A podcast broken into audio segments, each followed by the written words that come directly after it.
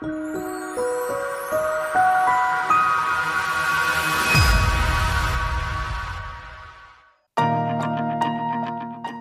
in der Paleo Lounge, deinem Podcast für Paleoernährung und einen ganzheitlichen Lebenswandel. Für ein Leben in Harmonie mit deinem Körper und der Natur.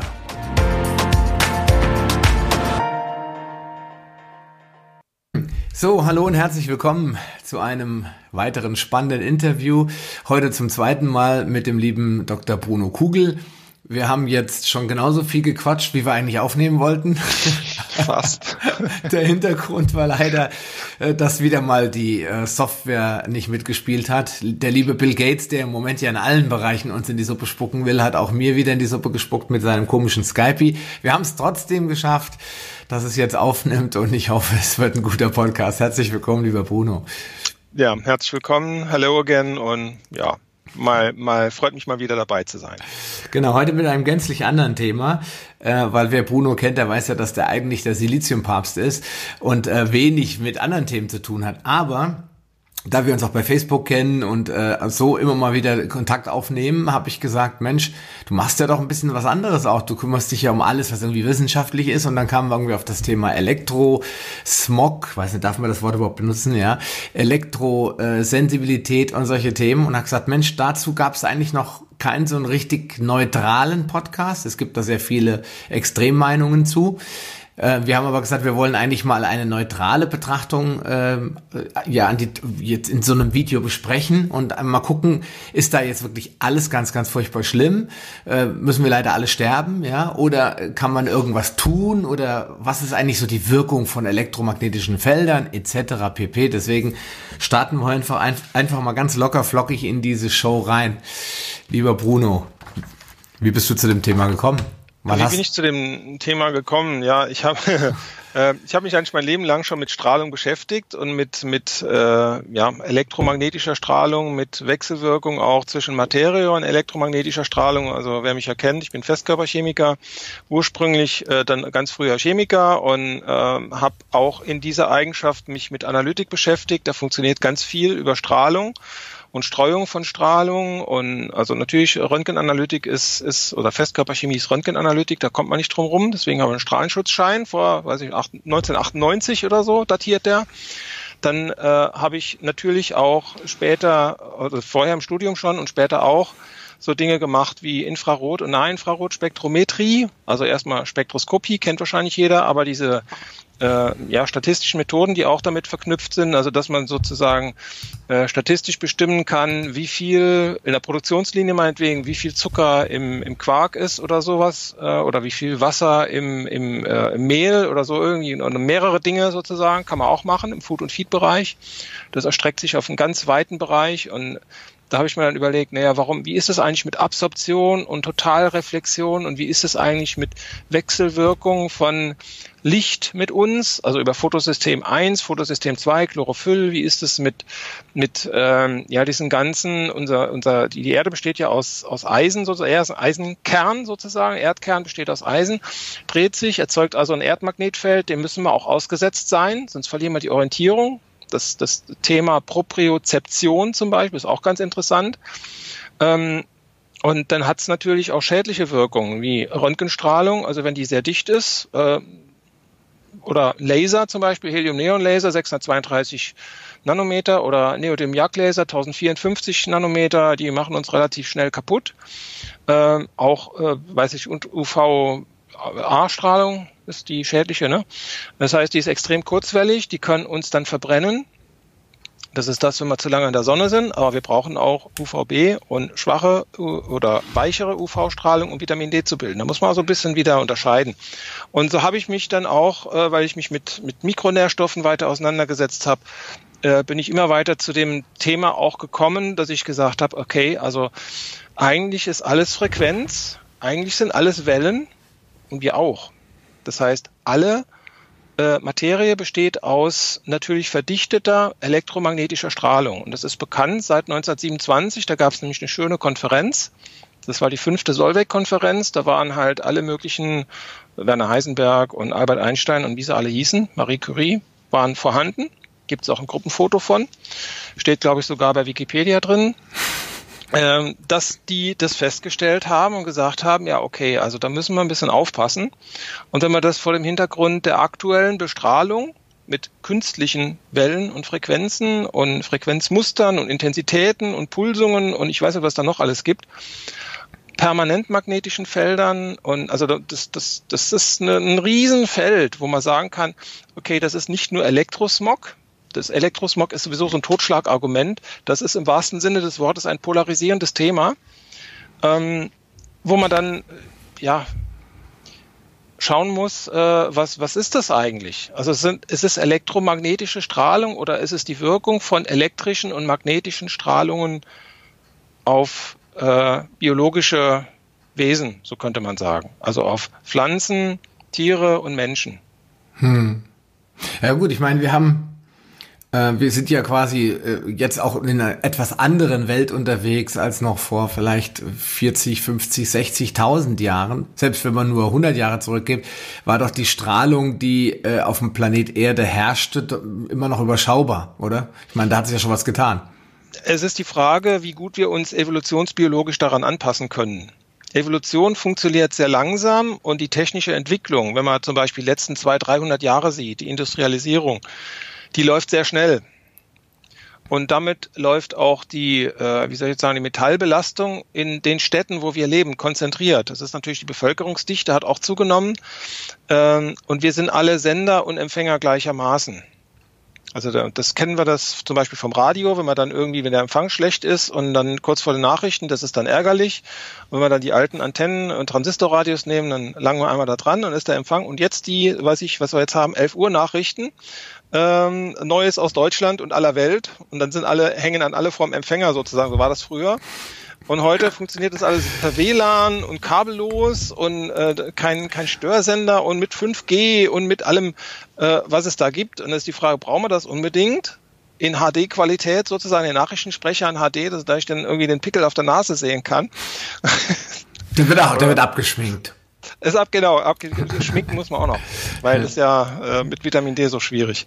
Äh, oder mit der Sonne. Aber ähm, das heißt, wir haben heute also eine Summe von Belastungen, wo wir überlegen müssen, kommen wir dem nach oder, oder kommen wir danach evolutionsbiologisch, kommen wir da von der Stoffwechselleistung her nach oder eben nicht mehr.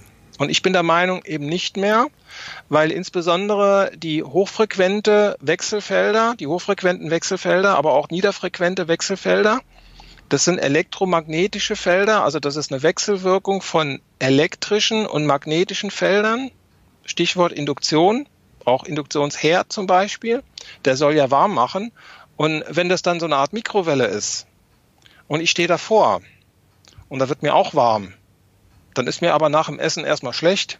Da muss ich überlegen, gibt es da Zusammenhänge oder nicht? Und wenn ich dann Metall am Körper trage, wie ein Bügel-BH, ein Metallbügel-BH, als Frau, als Mann natürlich nicht, aber obwohl ich weiß es nicht. Ja, vielleicht ein, also Brill, vielleicht ein Brillengestell? Äh, ganz wichtig, ja, ich hatte bis vor vor, gut, dass du das sagst, vor, bis vor ungefähr zwei Jahren hatte ich eine Nickelbrille. Und ich hatte auch sehr viel Computerarbeit gemacht zu dem Zeitpunkt schon. Da hatte ich mir immer überlegt, abends, deine Augen sind so müde, was ist da los? Ich verstehe das gar nicht so richtig. Und habe das also unterschätzt. Ich habe gesagt, ja klar, das ist ein Metallgestell, aber das hat doch nicht so den riesen Einfluss. Doch, hat es. Das muss man überlegen. Also jede Smart Uhr, du hast jetzt auch eine Uhr an, ich habe zum Beispiel keine an, ich habe ein Armband an, das ist nochmal was anderes, aber ich habe keine elektrisch aktiven Sachen. Das wirkt auch. Auch diese Pulsschritt äh, oder diese, diese wie heißt, Schrittzähler und diese, diese Smart-Geräte, wenn man dann joggen geht, auch das hat Einfluss auf die Leistung. Ja. Ähm, die, die, was wollte ich denn jetzt noch sagen? Also auf jeden Fall die, die äh, Metallbügel-BH-Geschichten oder Schmuck, Armreifen ist auch sowas, was ganz wichtig ist. Oder wenn ich auf dem Sofa sitze oder auf dem Wasserbett liege und bin da mit meinem Smartphone zugange, dann muss ich mir überlegen, Wasser ist ein guter elektrischer Leiter. Deswegen, wenn der Blitz, wenn es draußen gewittert, darf ich nicht ins Wasser gehen, das weiß jeder. Aber wenn ich zu Hause liege und da das elektromagnetische Gewitter loslasse und liege auf dem Wasserbett drauf und der Körper besteht zu 70 bis 80 Prozent aus Wasser. Da muss ich mir überlegen, hat, das hat einen Zusammenhang, oder? Und wenn ich dann schon krank bin und wenn ich dann immer müde werde, werde, immer müder werde und immer nur noch mehr gestresst bin, das ist dann auch nämlich Stress. Diese Wechselfelder verursachen nämlich eine Sache, und zwar ist das Elektronenarmut. Das kennen viele auch unter anderem Namen, das ist dann der oxidative Stress. Und wenn ich dann stickstoffbelastet bin, weil ich, weil der Stickstoffabbau nicht mehr gut funktioniert, Aminosäure-Proteinstoffwechsel, Endprodukt ist Ammoniak. Ammoniak ist ein starkes Zellgift, ein gutes Nukleophil, weiß jeder Chemiker. Laugenverätzungen sind viel schlimmer als Basenverätzungen, das heißt auch auf Zellebene wird es umgewandelt zu Harnstoff von der Leber. Wissen viele. Geht über Pipi raus, wunderbar. Wenn dieser Abbauprozess nicht mehr gut funktioniert, und ich habe dann irgendwas im Bauch, sozusagen ein, ein, Smartphone, was ich dann in der Tasche trage, in der Bauchtasche. Oder bei vielen Frauen, die Familienplanung. Die machen sich die Familienplanung kaputt, indem sie das Handy in der Hosentasche haben oder sonst irgendwo reinstopfen bei eben schnell und sagen, ja, das ist aber schön bequem. Oder die jungen Mütter, die mit ihren Kindern spazieren fahren und telefonierend über die Straße gehen und nicht gucken, ob ein Auto kommt oder nicht. Das ist fatal, das ist furchtbar. Hm. Und ich sehe das immer öfter. Das ist nicht nur dieses, ähm, wie soll ich jetzt sagen, also diese, diese, ich kann jetzt böse über, über die, über Leute herziehen, die dann irgendwie mit ihren Smartphones durch die Gegend laufen und sagen, das sind Zombies, die, die, die nehmen ihre Umwelt gar nicht mehr wahr. Das ist, ähm, das hat unsere Welt und zwar in einem Maße und in einer Geschwindigkeit verändert. Auch jetzt gerade zu, zu äh, C-Punkt-Zeiten das schlimme Virus hat dazu geführt, dass viele sich im Internet einhacken und dann noch mehr lesen und noch mehr lesen, noch mehr lesen. Teilweise bis abends 12, 1 Uhr oder nachts. Damit stören sie ihren Schlaf-Wach-Rhythmus nicht nur durch das Blaulicht, was da, Blaulichtanteil, gibt dann Blaulichtblocker. Früher gab es die Brillen, wir haben im Vorgespräch ein bisschen darüber geredet. Ähm, sondern die haben auch natürlich diese Kilohertzstrahlung von niedrig äh, elektrischen Wechsel, also niedrigfrequenten elektrischen Wechselfeldern. Also allgemein, mal vielleicht mal klassifizieren. Es gibt also magnetische Gleichfelder, das sind Magneten, wie Neodymmagnete oder Permanentmagnete zum Beispiel. Ähm, bestes Beispiel ist das Erdmagnetfeld. Dem sind wir natürlich ausgesetzt, das ist ja auch gut, brauchen wir auch zur Orientierung, haben wir gesagt. Dann gibt's ähm, elektrische Gleichfelder, das ist die Elektrostatik. Also wenn der Blitz einschlägt oder wenn ich meinen Pullover mit Synthetik außen anziehe und mir die Haare zu Berge stehen. Das sieht bei mir ein bisschen komisch aus, weil ich ziemlich lange Haare habe. Ähm, oder wenn der Boden aufgeladen ist und ich an die Türe lange und krieg eine gebügelt. Äh, wenn ich Plastikkleidung anhab und bin draußen in der Sonne, dann kann sich das auch aufladen. Und wenn ich dann ins Auto einsteige, dann kriege ich an der Autotür eine gewischt. Ähm, dann gibt's das dritte sind, ist, ist äh, die sind elektrische oder ja, fangen wir erstmal mit magnetischen an, ist eigentlich egal. Magnetische Wechselfelder, das sind irgendwie zum Beispiel Stram, äh, Trafos, Stromflüsse, also überall da, wo Strom fließt. Das hat auch eine gute Durchdringung, also äh, proportional 1 durch R bis 1 durch R hoch 3. Und da kann man auch leider bei den magnetischen Wechselfeldern nicht so viel machen, außer meiden und Abstand halten. Das ist schon eine Prävention. Wir wollen ja auch darüber reden, über Maßnahmen, was kann man machen. Und dann gibt's halt die niedrig frequenten elektrischen Wechselfelder. Die kann man abschirmen, die kann man zusätzlich erden. Dazu gehören Lampen, LED-Glühbirnen zum Beispiel. Und dann gibt's die hochfrequente elektromagnetische Strahlung. Und da ist die Frage, was macht man damit? Also bei den Handys zum Beispiel fordern die Hersteller dann 10 bis 25 Millimeter Abstand, auch beim Telefonieren gerade wenn man wählt, ist dann die Strahlungsleistung besonders hoch. Und dann sagen, ja, ich wähle mal und zack, direkt am Ohr kleben. Das ist nicht gut. Das heißt, erstmal wählen lassen. Und ist es auch nicht so, dass man dann die Strahlung versucht abzuschirmen, das ist auch ein Fehler, dass man sagt, ja, äh, ich nehme mal das Smartphone und äh, pack das irgendwie in Metall oder in, weiß ich nicht, irgendwie äh, in eine Folie rein oder in, eine, in ein Netz rein und äh, damit äh, ist das dann, äh, dann strahlt das nicht so. Ja, das sucht sich immer den nächsten Hotspot in der Nähe, wo es sich einwählen kann. Immer das nächste, die nächste Wabe sozusagen. Und dann bollert das noch mehr. Das macht es auch im Moment des Verbindungsaufbaus. Das kann man da dran, sogar selber testen, kann jeder selber testen. Wenn das in die Nähe vom Fernseher, von Fernseher liegt, legt, kennt man von früher, das fängt dann immer fängt an zu pulsen. Und zwar mit 10 Hertz, darauf komme ich vielleicht auch noch später. Das ist nämlich genau die, die äh, Frequenz, mit der unser Hirn funktioniert. Da gibt es ein schönes Zitat von, jetzt muss ich mal gerade meinen anderen ähm, Rechner hier, den ich mir aufgebaut habe, bemühen. Also der äh, Professor Hecht hat dazu gesagt, auf diese Frage, was ist, wenn Lebewesen einer künstlich erzeugten 10 Hertz Frequenz bei WLAN ausgesetzt werden? Kurz zusammengefasst lautet meine Antwort, die Schumann-Wellen gewährleisten das Leben auf unserem Planeten, sie bestimmen tiefgreifend unser Gesundsein.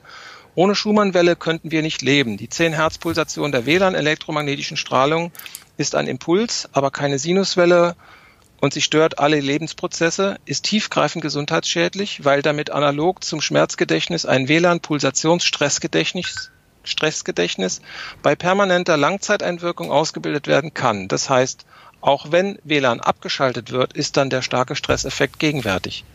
Das, wie beim, das, das mit dem Schmerzgedächtnis kennen wahrscheinlich viele. Aber das mit dem Stressgedächtnis bei WLAN, dass es einen Memory-Effekt hat, also dass ähm, mit anderen Worten, das ist jetzt ein bisschen schwer zu verdauen, dass Wasser ein Gedächtnis hat oder haben kann. Das wissen viele nicht. Oder sie wollen es nicht wissen. Und wenn sie es nicht wissen wollen, dann erfahren sie es irgendwann, wenn sie elektrosensitiv werden. Man muss auch sagen, elektrosensibel ist nicht gleich elektrosensibel. Also jeder Mensch, wir bestehen aus elektromagnetischer Strahlung, ist elektrosensibel.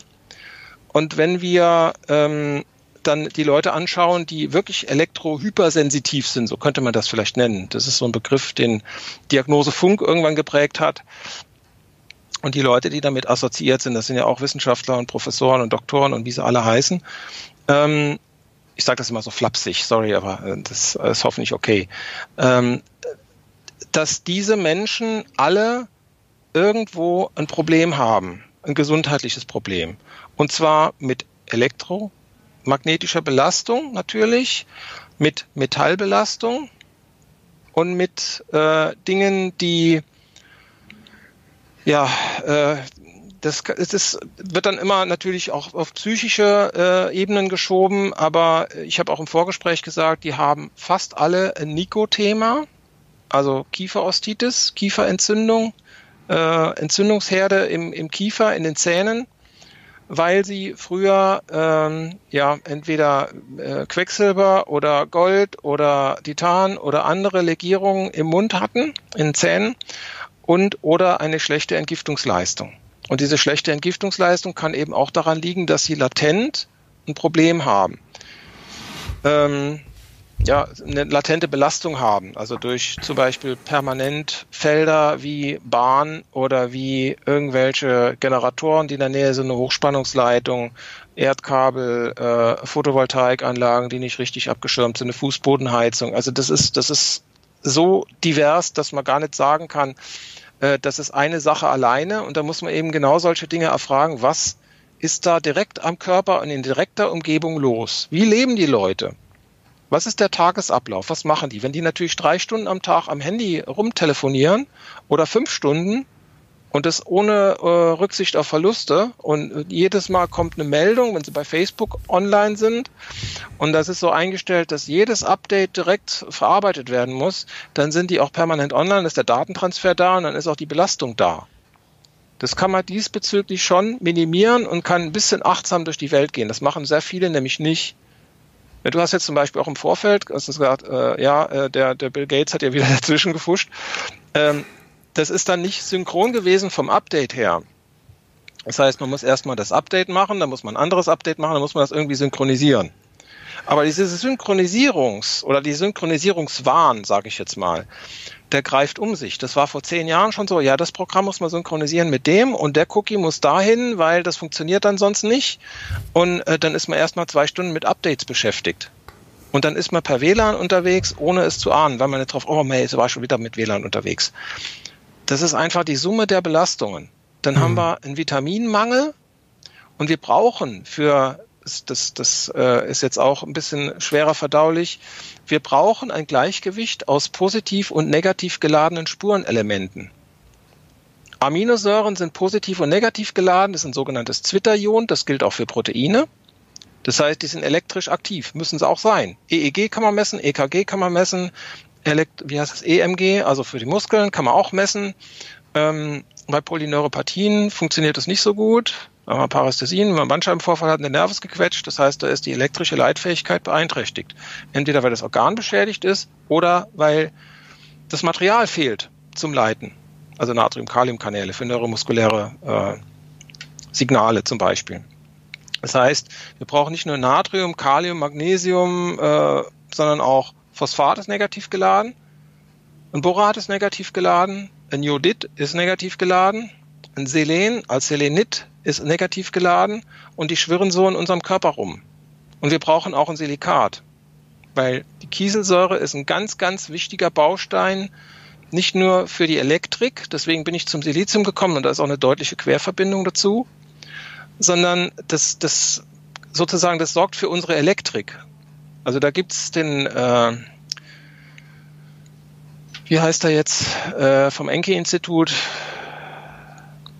äh, fällt, fällt, mir der Name gerade nicht ein. Aber der sagt auf jeden Fall, das ist für unsere Elektrik ganz wichtig und das ähm, hält unsere DNA-Stränge sozusagen zusammen. Das sorgt dafür, dass Elektronen weiter geleitet werden von zum Beispiel ähm, Phenylringen, also von aromatischen Systemen, wie sie in unseren Nukleobasen sind.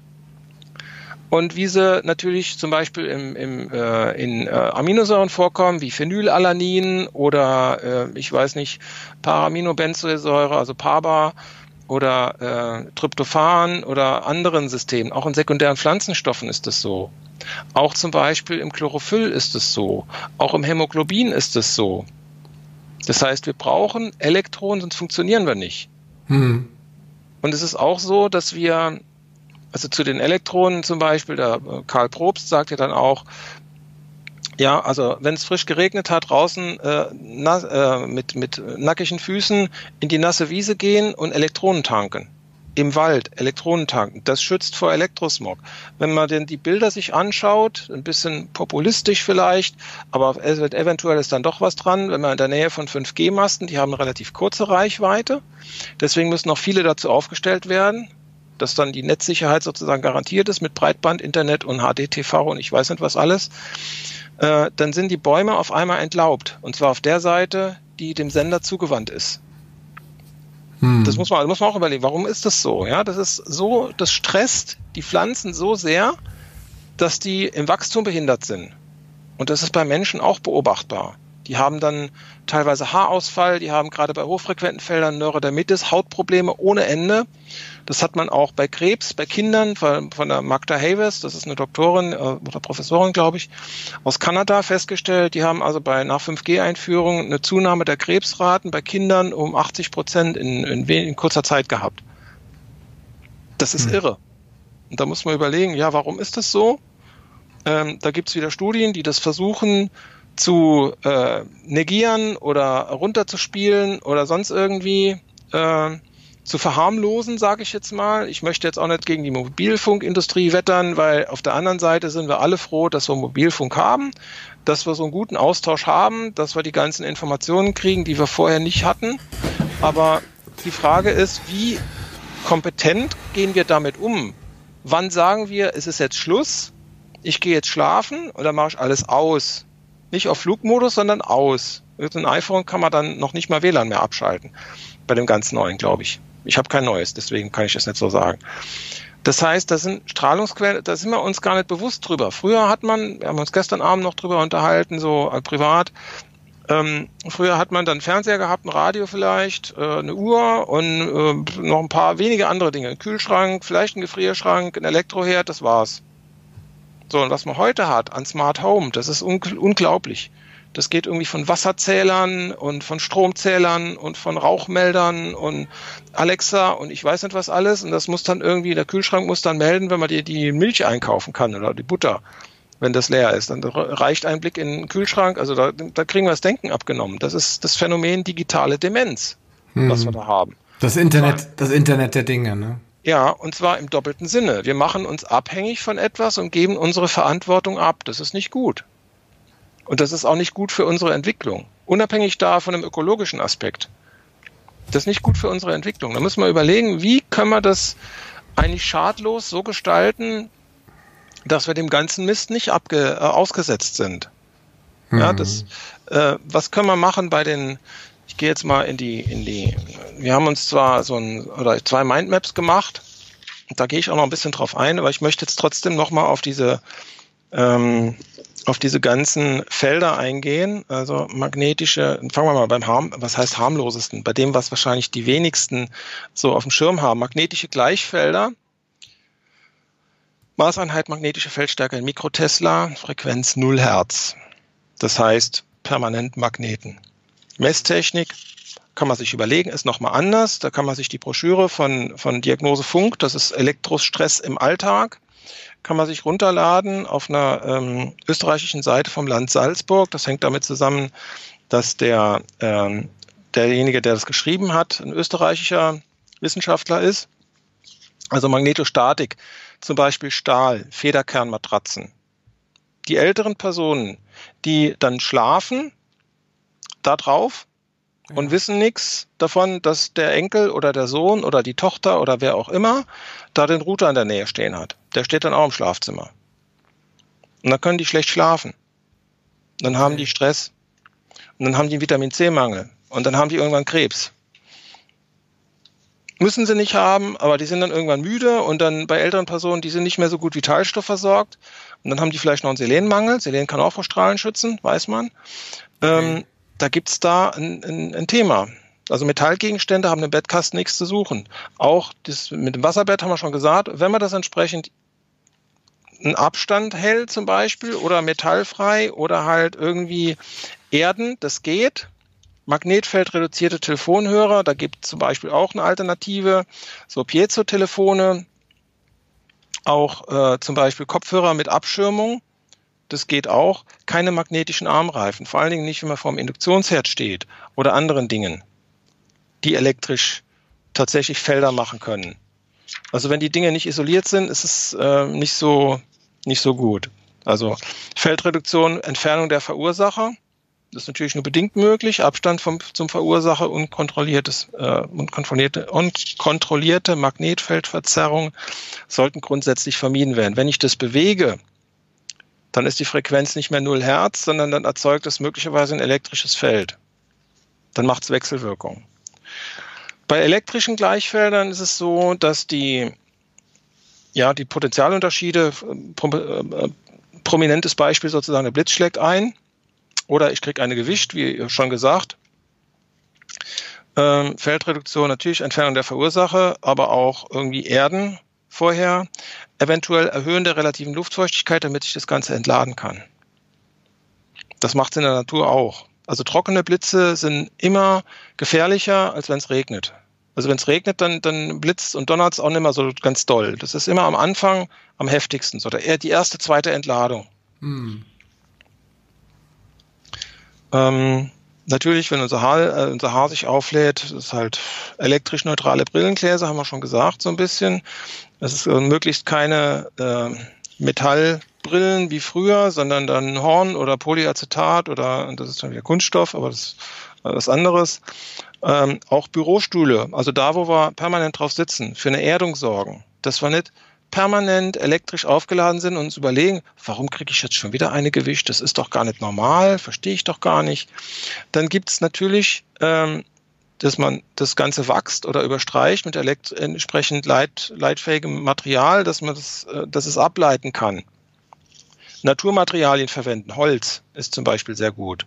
Das lädt sich auch niemals so schnell auf, es sei denn, es ist extrem nass und vorher war es extrem, äh, oder ja, es ist ähm, extrem trocken und dann, dann schlägt der Blitz sozusagen ein.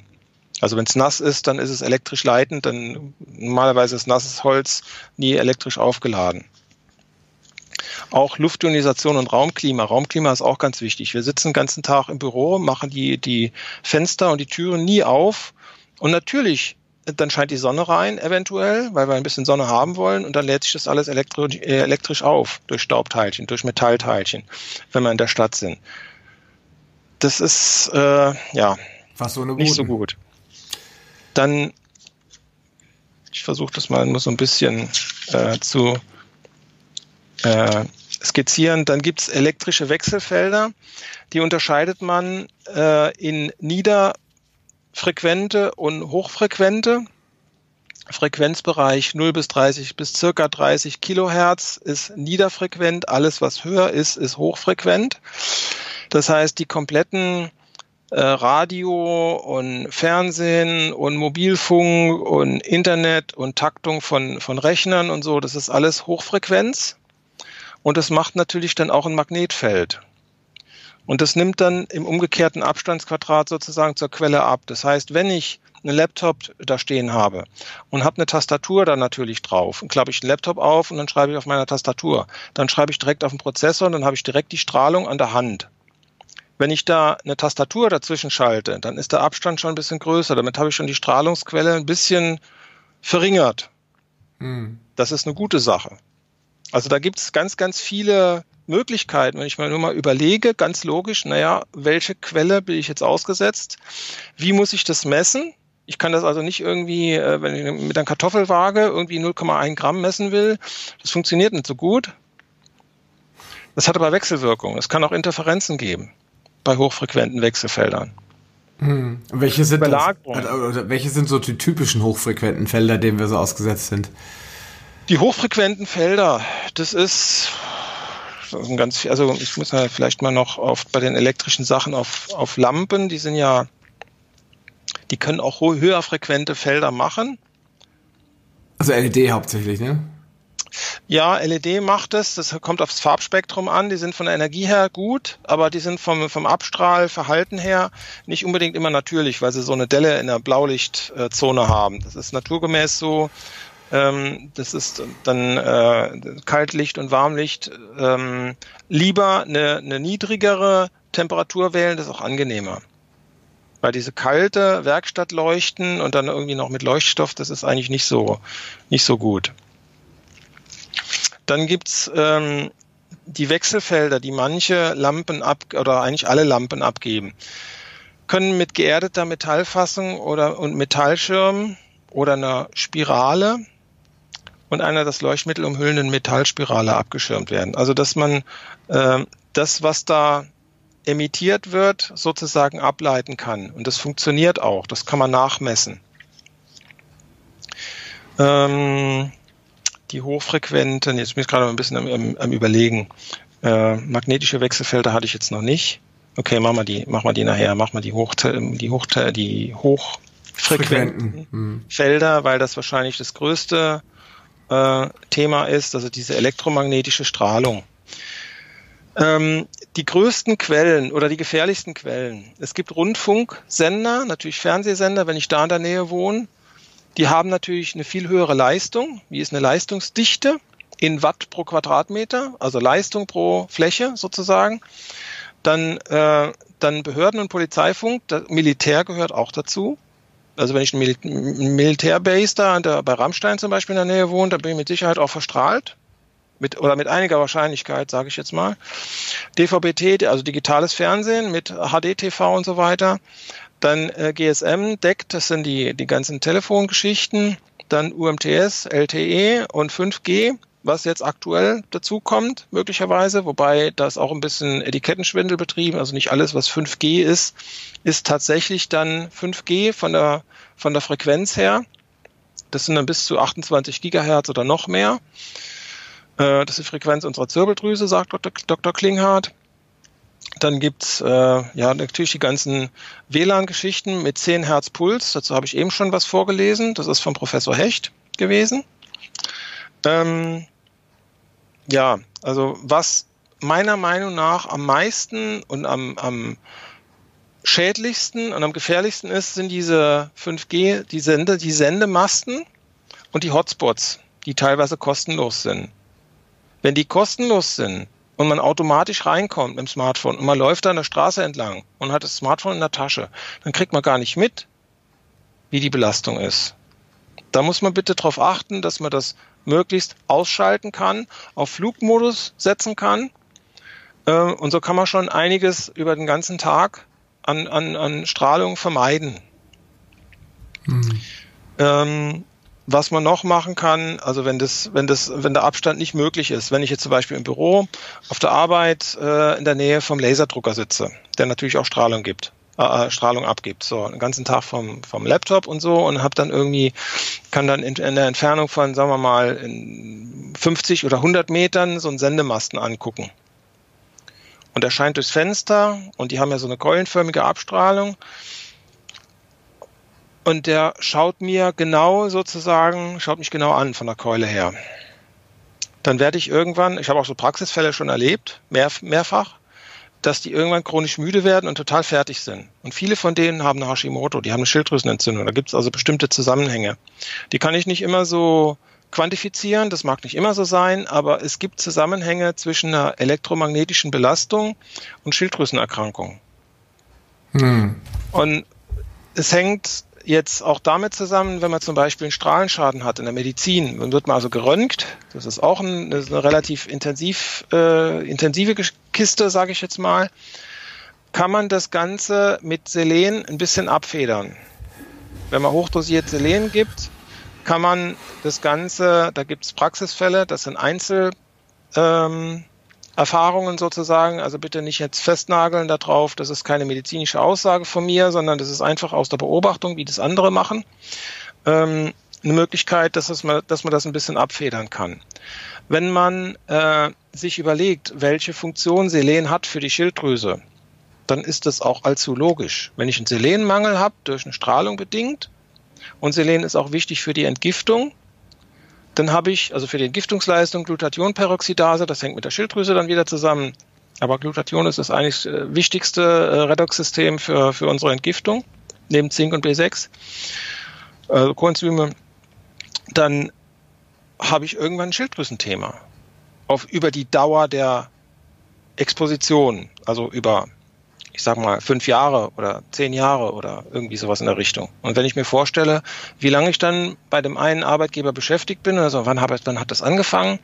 Also damals hatte ich das ja so nicht und das hat dann, da habe ich da angefangen bei dem IT-Unternehmen und die haben ja überall WLAN und da ist auch der Sender in der Nähe und dann haben sie mich da in die Nähe von dem Drucker gesetzt und dann hat das irgendwie anderthalb Jahre danach oder ein Jahr danach oder ein halbes Jahr danach angefangen. Hm. Das ist oft so. Da muss man einfach berufliche Anamnese machen. Das gehört eigentlich zu meiner, so als Coach, zu meiner täglichen Arbeit. Hm.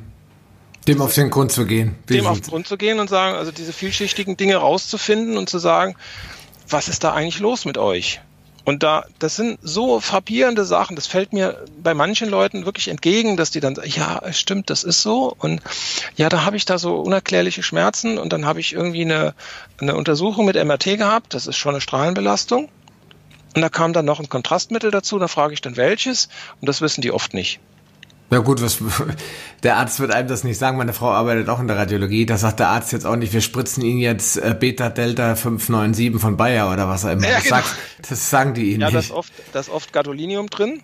Ja. Und das ist ein, ein, ein Riesenthema. Also man kann mit Umweltmedizinern sprechen und die werden alle unisono sagen, also die meisten, die ich bisher kennengelernt habe, die haben gesagt, das ist relativ schwer aus dem Körper wieder rauszukriegen. Und dann muss man fragen, warum? Und dann sage ich mir als Chemiker, Moment, ja, ich weiß auch mal ein bisschen was. Äh, Gadolinium ist eine seltene Erde, die eine hohe Koordinationssphäre hat und, hat und die relativ flexibel ist. Das heißt, die hat viele Ärmchen, mit denen sich das festkrallen kann, wie ein, wie ein äh, äh, wie, wie, wie heißt es, Terror Squid, ja, die, die, äh, die große Krake mit ganz vielen Armen. Und hm. das ist dann möglicherweise, dann, dann geht, wenn ich eine Chelattherapie mache, gehen möglicherweise erstmal die ganzen Spurenelemente mit raus natürlich. Und da gehen ein paar Schwermetalle raus und Gadolinium ist unter Umständen das, was am letzten, zum, zum letzten Mal da rausgeht. Hm. Und das ist, da muss man überlegen, wie viel Gadolinium ist den Menschen zuzumuten und die Aussage, dass Gadolinium nach wenigen Stunden wieder aus dem Körper ist, nach sechs Stunden, ist einfach nicht haltbar in meinen Augen. Da gibt es auch wissenschaftliche Untersuchungen inzwischen zu. Hm. Dass man sagt, ja, okay, also das ist eigentlich nicht so, das, das Gelbe vom Ei, das könnte auch ohne gehen und äh, das machen wir jetzt hoffentlich so. Ob das dann wirklich realisiert wird, ist eine andere Sache, aber ähm, es geht dann auch auf, um, um die Summe der Expositionen. Also wenn ich das jetzt, sagen wir mal, zehnmal innerhalb von zwei Jahren gemacht bekomme und jedes Mal mit Gadolinium-Kontrastmittel, auch ein, ein Praxisfall. Das war eine arme Frau, da hatte ich überlegt, also was machst du mit der? Die, die, die konnte überhaupt nicht äh, sich entspannen, die konnte auch nicht mehr schlafen. Auch elektrosensibel natürlich. So, und das Gadolinium, was dann im Körper ist mit vielen anderen Schwermetallen, Das macht dann in unserer Zwischenzellmatrix, wo Silizium die überragend wichtige Rolle spielt für mein Dafürhalten, nicht in der Lymphe selbst, sondern in diesem Zellzwischenraum, in dem Niemandsland, wo die Art ist, in diesem Pischinger Raum. Das, oder ich weiß nicht, Matrix, Zwischenzellraum, das hat viele Namen. Wenn da Abfallstoffe nicht abtransportiert werden können und der Stoffwechsel langsamer wirkt durch einen externen Stressor, das kann auch Elektrosmog sein, das können andere Dinge sein, es kann eine Krankheit sein, es kann Corona sein, das kann ich weiß nicht was sein. Dann habe ich da also eine, sagen wir mal, virale Belastung, eine bakterielle Belastung, eine Pilzbelastung und eine Parasitenbelastung, vielleicht in der Reihenfolge. Und die Matrix besteht unter anderem aus Wasser, Kollagenfasern und Bindegewebe, also Mineralien, kleinmolekularen Proteinen, Aminosäuren etc. Das hat normalerweise auch eine Eigenschwingung. Genau wie jedes Organ und jede ähm, Substanz in unserem Körper eine Eigenschwingung hat. So haben die, diese Sachen auch eine Eigenschwingung. Und die verändert sich dann im Laufe einer elektromagnetischen Belastung. Hm. Muss man mal wirken lassen, wenn da Gadolinium drin ist, wie in unserem Beispiel. Dann haben wir also eine veränderte Schwingungsfähigkeit dieser, ähm, dieser Zwischenzellmatrix. Und wenn wir dann permanent von außen befeldet werden, sozusagen, im negativen Sinne, es gibt auch Hochfrequenztherapie, ist eine tolle, eine tolle Sache. Magnetfeldmatten und so ist eine tolle Sache.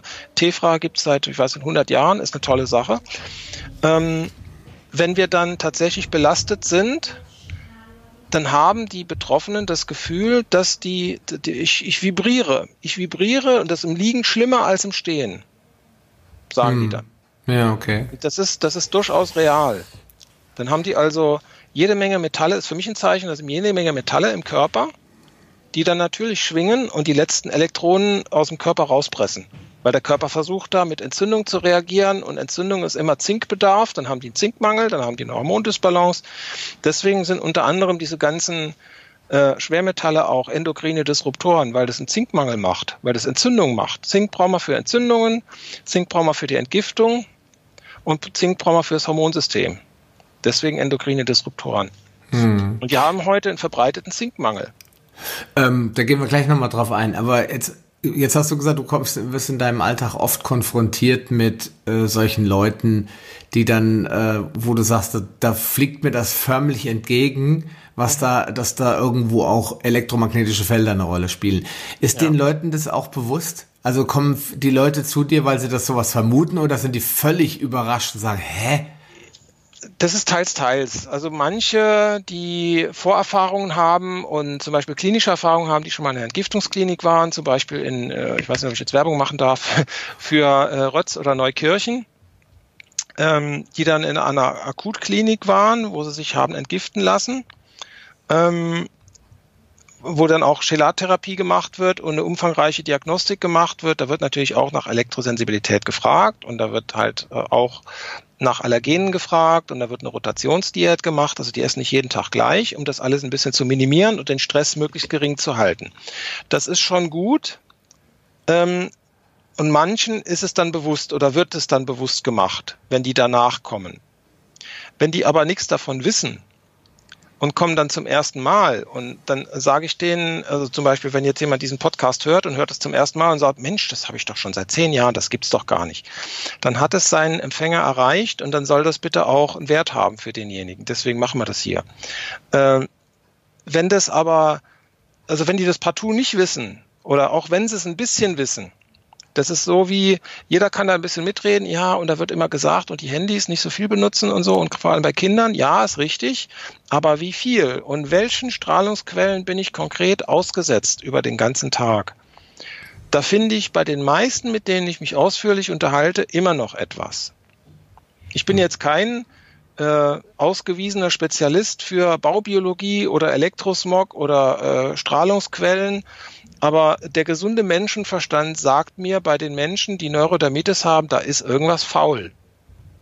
Und damit habe ich fast immer also ich bin gut verbunden jetzt mit äh, einigen oder mit, mit einer guten, äh, mit einer großen Selbsthilfeorganisation in Deutschland, die sich mit Neurodermitis beschäftigen, unter anderem. Und da kriege ich das auch rückgemeldet von den, von den äh, Betroffenen. Hm. Also dann sind dann Multiplikatoren, die bei mir anrufen oder Therapeuten, die bei mir anrufen, so und so und ja, und wie ist denn das da und kannst du nicht mal und diese ganzen Dinge, es ist, es vielen einfach nicht klar. Aber ich, äh, was ein wichtiger Punkt ist, und ich glaube, das, das muss noch mal ein bisschen deutlicher rauskommen, weil das klingt jetzt alles natürlich ganz, ganz furchtbar schlimm und als wenn, ja. wir, alle, als wenn wir alle sterben, sondern äh, es sind halt auch sehr, sehr viele Faktoren, die 2020 aufeinandertreffen und das dadurch so heikel machen. Wir haben jetzt nicht nur die Strahlung, wir haben die Metallbelastung, wie du gesagt hast, wir haben Umweltgifte, ja. Kontrastmittel, sowas Banales, wo keiner dran denkt, äh, das kann doch nicht schlimm sein, das wird mir doch gespritzt, man spritzt doch nichts, was gefährlich ja, das ist. Auch nicht, das wird auch nicht richtig kommuniziert. Es wird immer gesagt, ja, das ist nach so und so vielen Stunden wieder draußen, weil wir es nur so und so viele Stunden beobachtet haben. Da wird ein bisschen was ausgeschieden wieder. Und möglicherweise ist das auch so. Das will ich gar nicht äh, in Abrede stellen. Es kommt dann immer auf den Organismus an. Und nicht alle reagieren darauf. Die ja, reagieren klar. nach der fünften oder zehnten Exposition innerhalb von, ich weiß nicht wie. Oder ist vorher schon über die Superkompensation einiges vom Körper äh, ausgeglichen worden? Ja, dann machen die eine Kur und das tut denen auch gut, dann wird das wieder besser, die sind symptomfrei und dann kommt es nach zwei Jahren wieder oder nach drei Jahren und dann verlieren die an Lebensqualität. Also was das 2020 im Moment so etwas schwieriger macht, sage ich jetzt mal. Also ich will es jetzt nicht, ich bin weiter, weit entfernt davon, Dinge zu katastrophisieren oder katastrophisieren zu wollen. Der Lockdown hat viele dazu gebracht, sich mehr ins Internet zu setzen wirklich ins Internet, so stundenlang, ich zock mal so ein bisschen. Manche zocken auch, klar, manche machen irgendwelche Spaßvideos ähm, oder Umfragen oder sonst irgendwas. Manche schauen sich Videos an, stundenlang und merken nach, äh, was acht Stunden nicht, oh, das war jetzt alles mit WLAN. Oh, jetzt haben wir schon so spät, jetzt muss ich aber langsam ins Bett gehen. Und dann kommen mehrere Dinge auf einmal. Die haben per WLAN, sind die gesurft, ziemlich lange Filme angeguckt, Blaulicht, Überexposition sozusagen, und die haben weniger Schlaf. Und dadurch werden die natürlich auch mit aggressiver. Der Lockdown dauert zu lange und die Zusammenhänge sind nicht bekannt. Es wird auch nicht klar kommuniziert, was da eigentlich los ist. Es gibt eine, keine haltbare Übersterblichkeit, das darf ich an der Stelle auch sagen. Das ist inzwischen gesichert, nicht nur durch die Heinsberg-Studie, man weiß das auch, durch fortlaufende äh, Tests, die gemacht werden. Trotz umfangreicher Erhöhungen oder Ausweitung der Tests findet man keine Übersterblichkeit oder keine vermehrten Fälle. Also wenn man jetzt mal zum Beispiel so ein Nest auseinander nimmt und sagt, ja, okay, in Altenheimen ist die Wahrscheinlichkeit größer, dass sowas ist. Und dann äh, testen wir mal in Altenheim und da finden wir wieder fünf Fälle von insgesamt, keine Ahnung, 70 oder so, sagen wir mal. Ähm, dann ist das das sind das alles Menschen, die über 80 Jahre sind, multimorbide sind und äh, ich weiß nicht, zehn Medikamente kriegen. Da muss ich überlegen, also haben die wirklich ein Problem mit Corona oder haben die nicht ein Problem mit ihrem Herzen? Oder mit ihrem Gehirn oder mit ihren anderen Organen, mit der Lunge zum Beispiel, weil sie Krebs haben oder weil die äh, schon zweimal einen Herzinfarkt hatten und fünf Bypässe haben oder, oder andere Dinge. Da muss man überlegen, was ist also die, die Komorbidität und wo spielt da der Elektrosmog da rein? Ja. Und diese ja. äh, Altenheime, kann ich mir gut vorstellen, sind auch äh, höchst äh, effizient vernetzt. Ja, die sind höchst effizient vernetzt. Auch Reha-Kliniken sind höchst effizient vernetzt. Da haben auch nicht alle ähm, diese Sensitivität, dass sie sagen, ja, also eigentlich würden wir das gerne machen wollen, aber die Kunden verlangen das. Und dann ist die Frage, verlangen die das wirklich oder möchte ich den Service anbieten, um einen Wettbewerbsvorteil zu haben? Hm.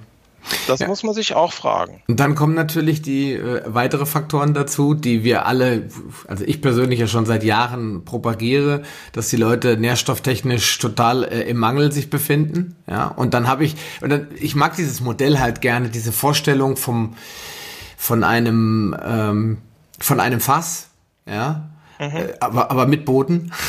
Ja, und, und, und, da, und da fülle ich jetzt die ganzen Probleme rein, die ich habe. Ne? Stress, Schlafmangel, Internet. Da haben wir die drei Corona-Probleme. Das trifft ja zum Glück nur eine Gruppe. Es gibt eine andere Gruppe, die das genau andersrum betreibt, die sagt, wow, noch nie konnte ich so viel draußen an der frischen Luft Zeit verbringen, äh, wenn ich nicht ja. in der Stadt wohne, weil ich habe jetzt Zeit, ich bin vielleicht in Kurzarbeit, das hat Nachteile, hat aber auch Vorteile.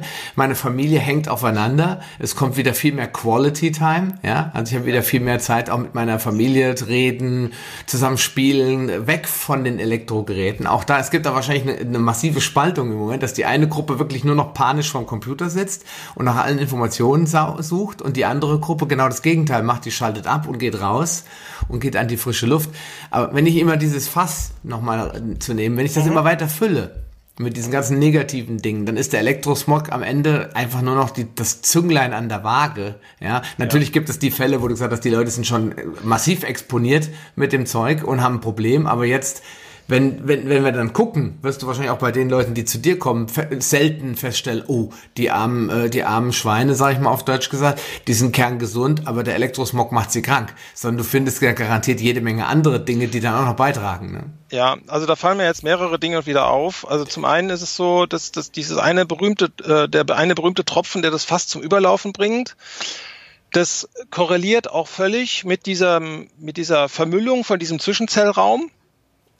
Und dann gibt's die Phasen der Entstehung von Krankheiten nach Hans-Heinrich Reckeweg. Das kann man auch nach, nachgoogeln sozusagen oder nachschauen, wie das dann ist. Also erst, und das passt auch in das System der orthomolekularen Medizin, dass ich dann diese Silent Inflammation Geschichte habe. Also eine chronische Entzündung, die ich erstmal gar nicht merke. Dann werde ich langsam, aber sicher ein bisschen müder und nicht mehr so belastbar, vor allen Dingen abends oder zu Ende der beruflichen Arbeitszeit, wie auch immer. Ähm, und irgendwann habe ich subklinische Symptome. Sage, Mensch, da habe ich irgendeine Stelle an der Haut, die ist immer so trocken und das verstehe ich gar nicht. So, und dann kommt es irgendwann zu mehr oder weniger symptomatischen Krankheitsbildern und das kriegt dann eine Diagnose und dann hat es einen Namen und dann kann es behandelt werden. Natürlich ist eine Diagnose wichtig und sinnvoll, um zu wissen, was man da jetzt, wo man, wie man vorgehen kann, welches Organ primär betroffen ist, dass da die Sollbruchstelle, das ist der Weg des geringsten Widerstandes. Also da, wo das Fass am meisten überläuft sozusagen, kommt nämlich Gift raus dann. Das sind die ganzen Probleme, da kommen die Probleme raus. Ähm, da muss ich dann einfach schauen, ja, liegt es am Herzen oder liegt es an den Nieren, liegt es an dem Magen. Und da spielen verschiedene Dinge eine Rolle. Körper, Geist und Seele. Und wenn ich jetzt zum Beispiel, nehmen wir mal wieder das Beispiel Corona und diese ganze Angst, die gerade umgeht, äh, ich wollte das eigentlich jetzt, zum Corona-Thema machen, so viel, aber ähm, das ist deswegen wichtig. Der Joe Dispenza sagt zum Beispiel, die Signatur, die emotionale Signatur einer Sache, das ist ein grandioser Begriff, wie ich finde. Die emotionale Signatur der Angst ist zum Beispiel die Art und Weise, wie uns Angst eingepflanzt wird. Und das ist eine ganz grundlegende, wichtige Sache. Und dann gibt's noch eine, eine andere spirituelle Heillehrerin, also die, die jetzt nicht so spirituell sind, sollen bitte weghören. Ablehnung, Kritik, Schuld und Angst. Sagt die Frau Hay, Louise Hay. Das sind die gefährlichsten äh, Empfindungen, Gefühle für unsere Gesundheit, die, die, die gefährlichsten Gedanken, Überzeugungen oder wie auch immer man das nimmt, äh, nennt. Und wenn ich dann sage, die emotionale Signatur der Angst, also die Art und Weise, wie uns Angst eingepflanzt wird, durch eine Übersterblichkeit, durch eine zweite Welle, durch, was weiß ich, zu wenig Abstand und ich will doch meine Lieben nicht anstecken, ich will doch meine Kinder nicht töten und so weiter und so weiter. Das ist alles mit einem Fragezeichen versehen. Hätte, wäre, wenn. Und dann ist die Frage, ist die Komorbidität, Einsamkeit nicht viel schlimmer? Ja, und, oder, Is Isolation, soziale Isolation. Isolation ja, soziale Isolation, ist es nicht schlimmer und fordert das viel mehr Opfer. Auch die Isolation im Sinne von, ich fokussiere mich jetzt auf eine einzige Sache. Das passt dann wieder zum Elektrosmog. Ich hoppel ein bisschen, ich hoffe, das ist okay. Ähm, dass ich Elektrosmog als alleinige Ursache nehme und sage, ja klar, der Elektrosmog ist es. Jetzt muss ich was gegen Elektrosmog machen und dann wird alles wieder gut. Nein, das ist nicht so. Oder ich bin, ich habe eine Depression, ich muss jetzt irgendwie in meiner Depression arbeiten, dann wird alles wieder gut. Nein, das hat auch immer eine körperliche Mitursache. Hm. Also Psychosomatik kennt jeder, aber Somatopsychik hm, schon vielleicht schon mal gehört, aber ist irgendwie hört sich ein bisschen sperrig an. Da gibt's Zusammenhänge oder Elektrosensibilität und Vitaminmangel. Das ist immer schon ein bisschen durchgegangen anhand von wenigen Beispielen. Ja. Wenn ich einen Siliziummangel habe, wenn meine Elektrik nicht mehr funktioniert im Körper, dann bin ich tot. Dann funktioniert gar nichts mehr. Dann habe ich keine Aura mehr, auch das hängt damit zusammen. Dann habe ich keinen äh, keinen Pulsschlag mehr. dann habe ich kein EEG mehr, dann bin ich zumindest mal klinisch tot. Ja, dann habe ich vielleicht noch ein bisschen Körpertemperatur und damit Restenergie. Äh, wenn man das wieder reanimieren kann, das hängt dann auch mit den chromosomalen oder DNA-Geschichten zusammen, dann kann ich wieder reanimiert werden, dann komme ich wieder ins Leben zurück, wenn ich Glück habe. Hm. Aber ansonsten, äh, das, ja, also das, das, das, äh, da, da müssen wir einfach drauf gucken, auf so etwas. Hm. Ist also doch ein Fass ohne Boden. ähm, es, ich sage jetzt mal so, äh, es ist, das ist sehr, sehr, also Umweltmedizin ist ein sehr komplexes Thema, kompliziertes Thema.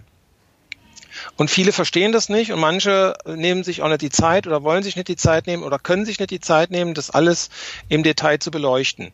Aber wenn ich jetzt mal nochmal diesen blöden Virus nehme, das muss ja eine Ursache haben, dass der da gerade jetzt weltweit grassiert. Den scheint es ja zu geben. Sonst wären diese ganzen Meldungen von verschiedenen Ärzten so kliniküberlastet. Und äh, was natürlich gefährlich ist, ist zum Beispiel dieser Zytokinsturm, der berichtet worden ist und der dann mit einer Brüchigkeit der Arterien eingeht einhergeht. Also da muss eine Gefäßentzündung da sein, die dann die Gefäße durchlässiger macht, wodurch das Virus dann eindringen kann und global für den Körper schädlich werden kann. Und zwar da, wo dann äh, das Gefäß, das oder ein bestimmtes Gefäß vielleicht oder ein mehrere an einer Stelle oder an verschiedenen Stellen äh, Schwachstellen haben. So, mhm. und dann dringt der Virus das Virus ein und dann macht es seinen Schaden und vermehrt sich. Ich weiß nicht, 100.000 Millionenfach, keine Ahnung. Und irgendwann äh, bricht es zusammen, dann kollabiert die Ader und dann habe ich einen Herzinfarkt oder einen Schlaganfall oder äh, eine Thrombose oder sonst irgendwas. Mhm. Oder ein Mesenterialinfarkt oder so irgendwas in der Richtung. Äh, das heißt, da muss ich mir überlegen, ja, wo kommt der Zytokinsturm her und was kann ich damit machen? Kann ich dann nicht vielleicht vorher in einer präventiven Aktion schauen, dass ich genügend Puffer habe, dass ich, dass ich das abfedern kann? Weil wenn ich dann schon den extremen Elektronenmangel habe und habe den Vitalstoffmangel durch die schlechte Ernährung und das alles und durch die Umweltgifte, das ist jetzt nicht nur Glyphosat, da haben wir auch schon ein bisschen drüber gesprochen, sondern auch andere Dinge, äh, Pestizide verschiedener Genese, die dann auch eine Halbwertszeit haben, die ein bisschen länger ist und Schwermetall- und Feinstaubbelastung und Nanomaterialien und da kommt noch eine Impfung obendrauf, ähm, die dann dazu führen, dass das Immunsystem so weit geschwächt ist auch, dass es das nicht mehr auffangen kann. Und da versucht es irgendwie Puffersysteme einzusetzen, die nicht da sind. Und dann kommt es dann zum GAU. Und das passiert dummerweise bei Corona jetzt, deswegen ist auch die Gefahr da, die sehe ich auch, ähm, dass nach, weiß in acht, neun Tagen dann die, der Gesundheitszustand sich erheblich verschlechtert und zwar innerhalb sehr kurzer Zeit. Das ist vorher eine milde Erkältung die meisten, die Puffer haben, die können das abfangen, aber die dann erhebliche virale Belastung haben in diesem Zwischenzellraum, der sich dann jahrelang vorher vermehrt hat, das Fass ist voll. Und dann kommt Corona als der Tropfen, der das Fass, die Krone sozusagen, das, das, dem, dem Ganzen die Krone aufsetzt. Hm. Ist irgendwie, vielleicht bleibt es bei dem einen oder anderen so hängen, aber bitte nicht dauerhaft, weil so Angst zu haben macht keinen Sinn äh, dass man früh genug sagt, idealerweise früh genug Prävention machen. Hm. Dass ich diesen Puffer habe, dass ich sage, okay, da ist irgendwas, ich bin chronisch müde, ich muss nach mir selber schauen. Schaut bitte nach euren Vitalstoffen, schaut nach gesunder Bioernährung, Bioland, Naturland, Demeter und überlegt euch, warum Bioernährung Sinn macht. Die, die es ausprobieren, die bleiben dabei. Hm. Manche können aus Kostengründen nicht, aber es gibt auch günstige Methoden, einigermaßen gesund zu leben. Bioernährung muss nicht so viel kosten. Bio ist nur ein Label. Mhm. Wer auf dem Land wohnt, der kann sich einigermaßen gesund ernähren und auch genügend bewegen. Bewegen ist auch ein Thema. Wegen Corona, manche bewegen sich mehr. Du hast gesagt, es polarisiert so ein bisschen die Gesellschaft. Die einen, die in der Stadt sind, die fühlen sich eingesperrt und sagen, ja, ich kann ja nicht so. Und die draußen sind, in der Natur, die gehen dann in den Wald Elektronen tanken. Hm. Wir brauchen eine, ein gesundes Ökosystem. Wenn wir in uns ein schlechtes Ökosystem haben, ist das die Folge eines schlechten äußeren Ökosystems. Und da müssen wir dran arbeiten. Ja, klar. Und ähm, was, ich, was, was mir jetzt wichtig war, und ich glaube, das ist auch ganz gut rübergekommen, ist, dass ähm, der ganze Körper ja auch, wie schon gesagt, so eine Art Spiegelung nach, äh, nach außen ist, also von dem, was wir draußen vorfinden, die Flora und Fauna unseres Planeten, die in irgendeiner Form nach äh, innen projiziert auch unser äh, eigenes Ökosystem, wie du es gerade genannt hast, darstellt.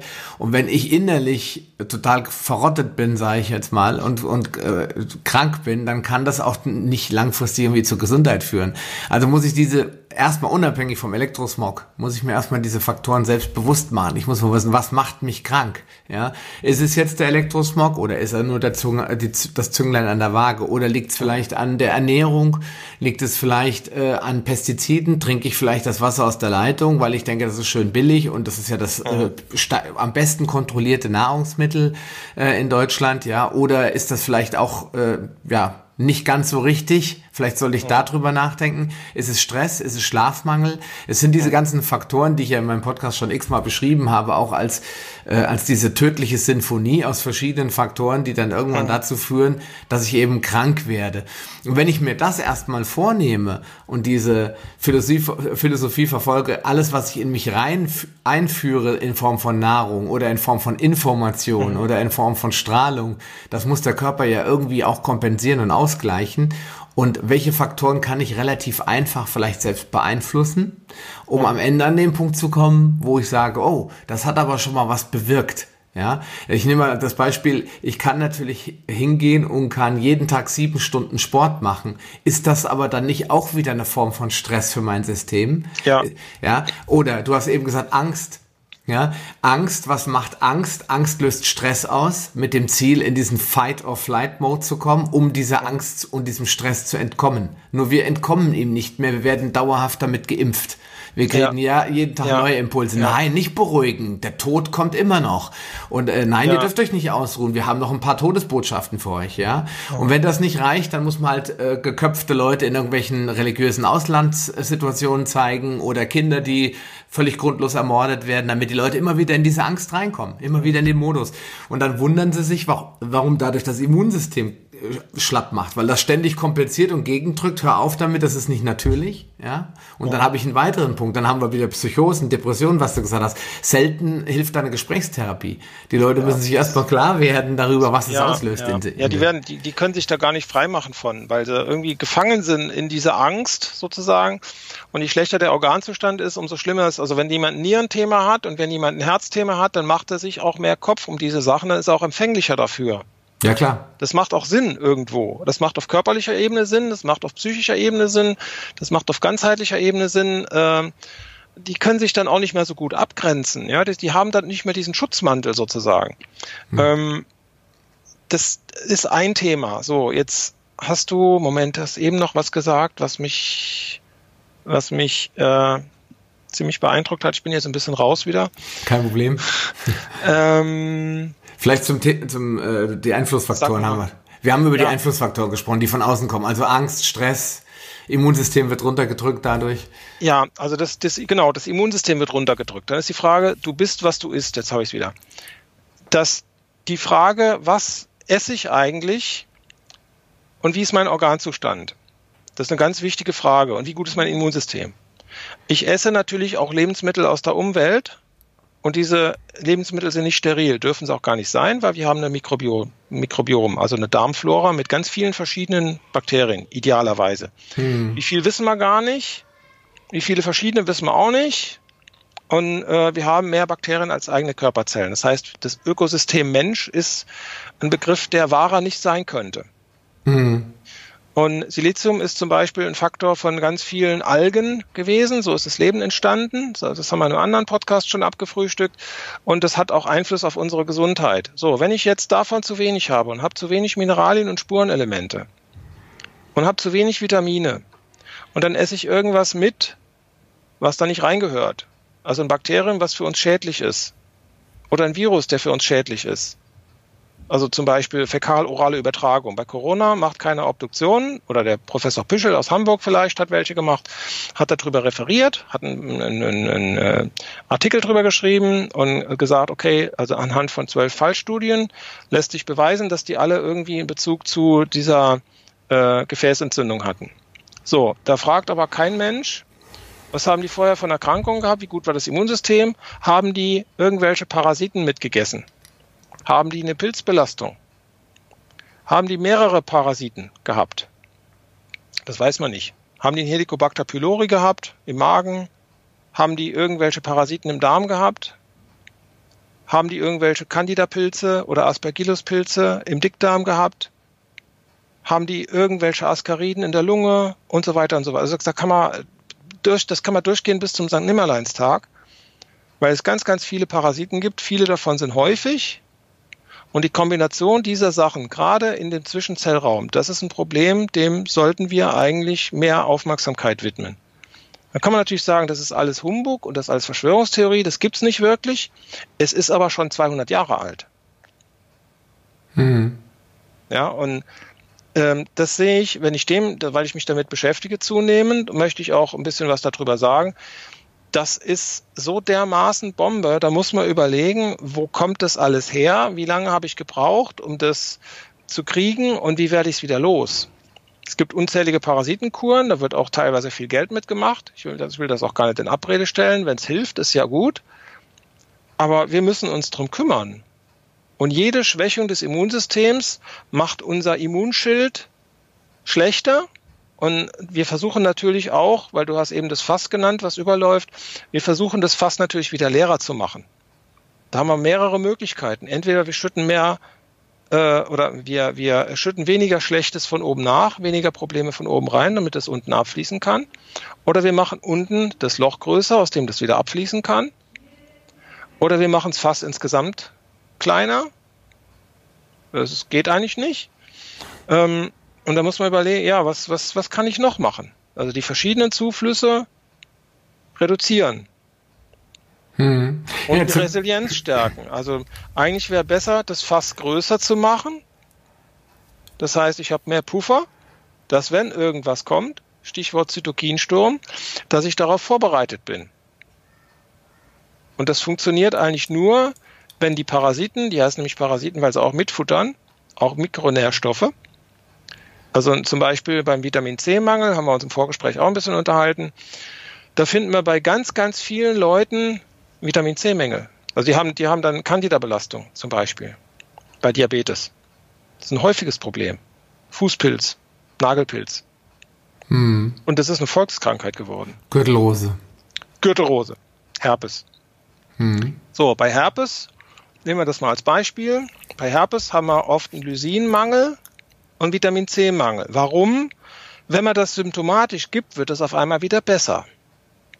So, jetzt ist Lysin, das äh, Vitamin C der Aminosäuren sozusagen, in Anführungszeichen. Und das hilft, Kollagen wieder aufzubauen. Das heißt, wir haben ein Bindegewebsproblem. Und das passt zu dem, was ich vorher gesagt habe, dieser Zwischenzellraum, der besteht nämlich aus Kollagenfasern, aus Mineralien, aus Spurenelementen, aus kleinen molekularen Aminosäuren und natürlich aus Pilzen, aus Parasiten, aus Viren, aus Bakterien, die da rumlungern und nicht hingehören. Das stört die Kommunikation der Zellen, das blockiert die Lymphe, dann haben die Lymphstau irgendwann, dann haben die eine Arteriosklerose, dann haben sie eine Osteoporose. Warum haben sie eine Osteoporose?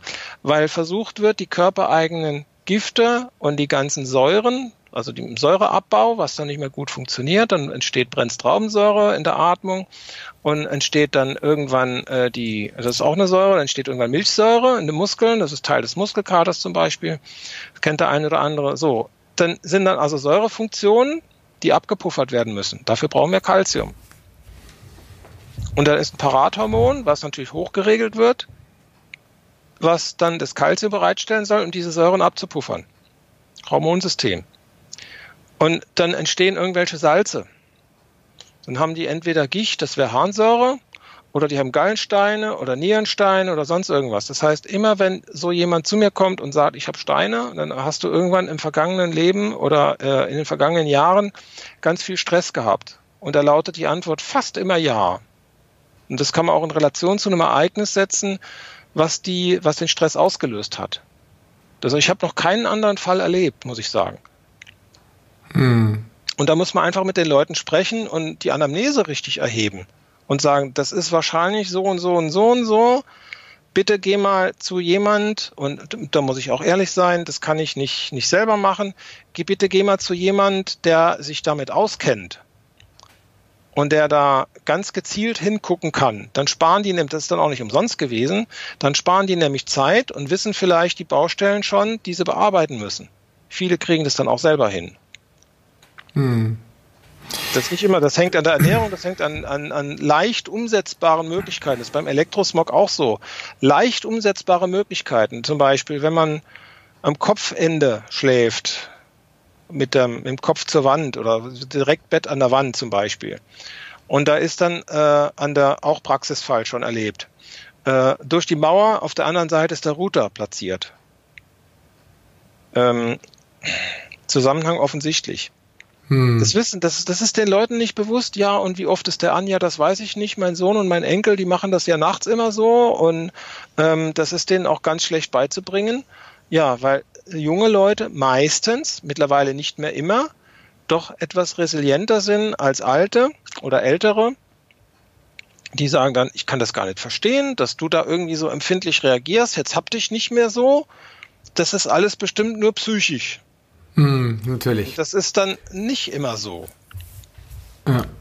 Also wir haben da, wir haben da unglaublich viele Faktoren, die zu berücksichtigen sind. Und äh, das, das Negative daran ist, dass es so viele Faktoren sind.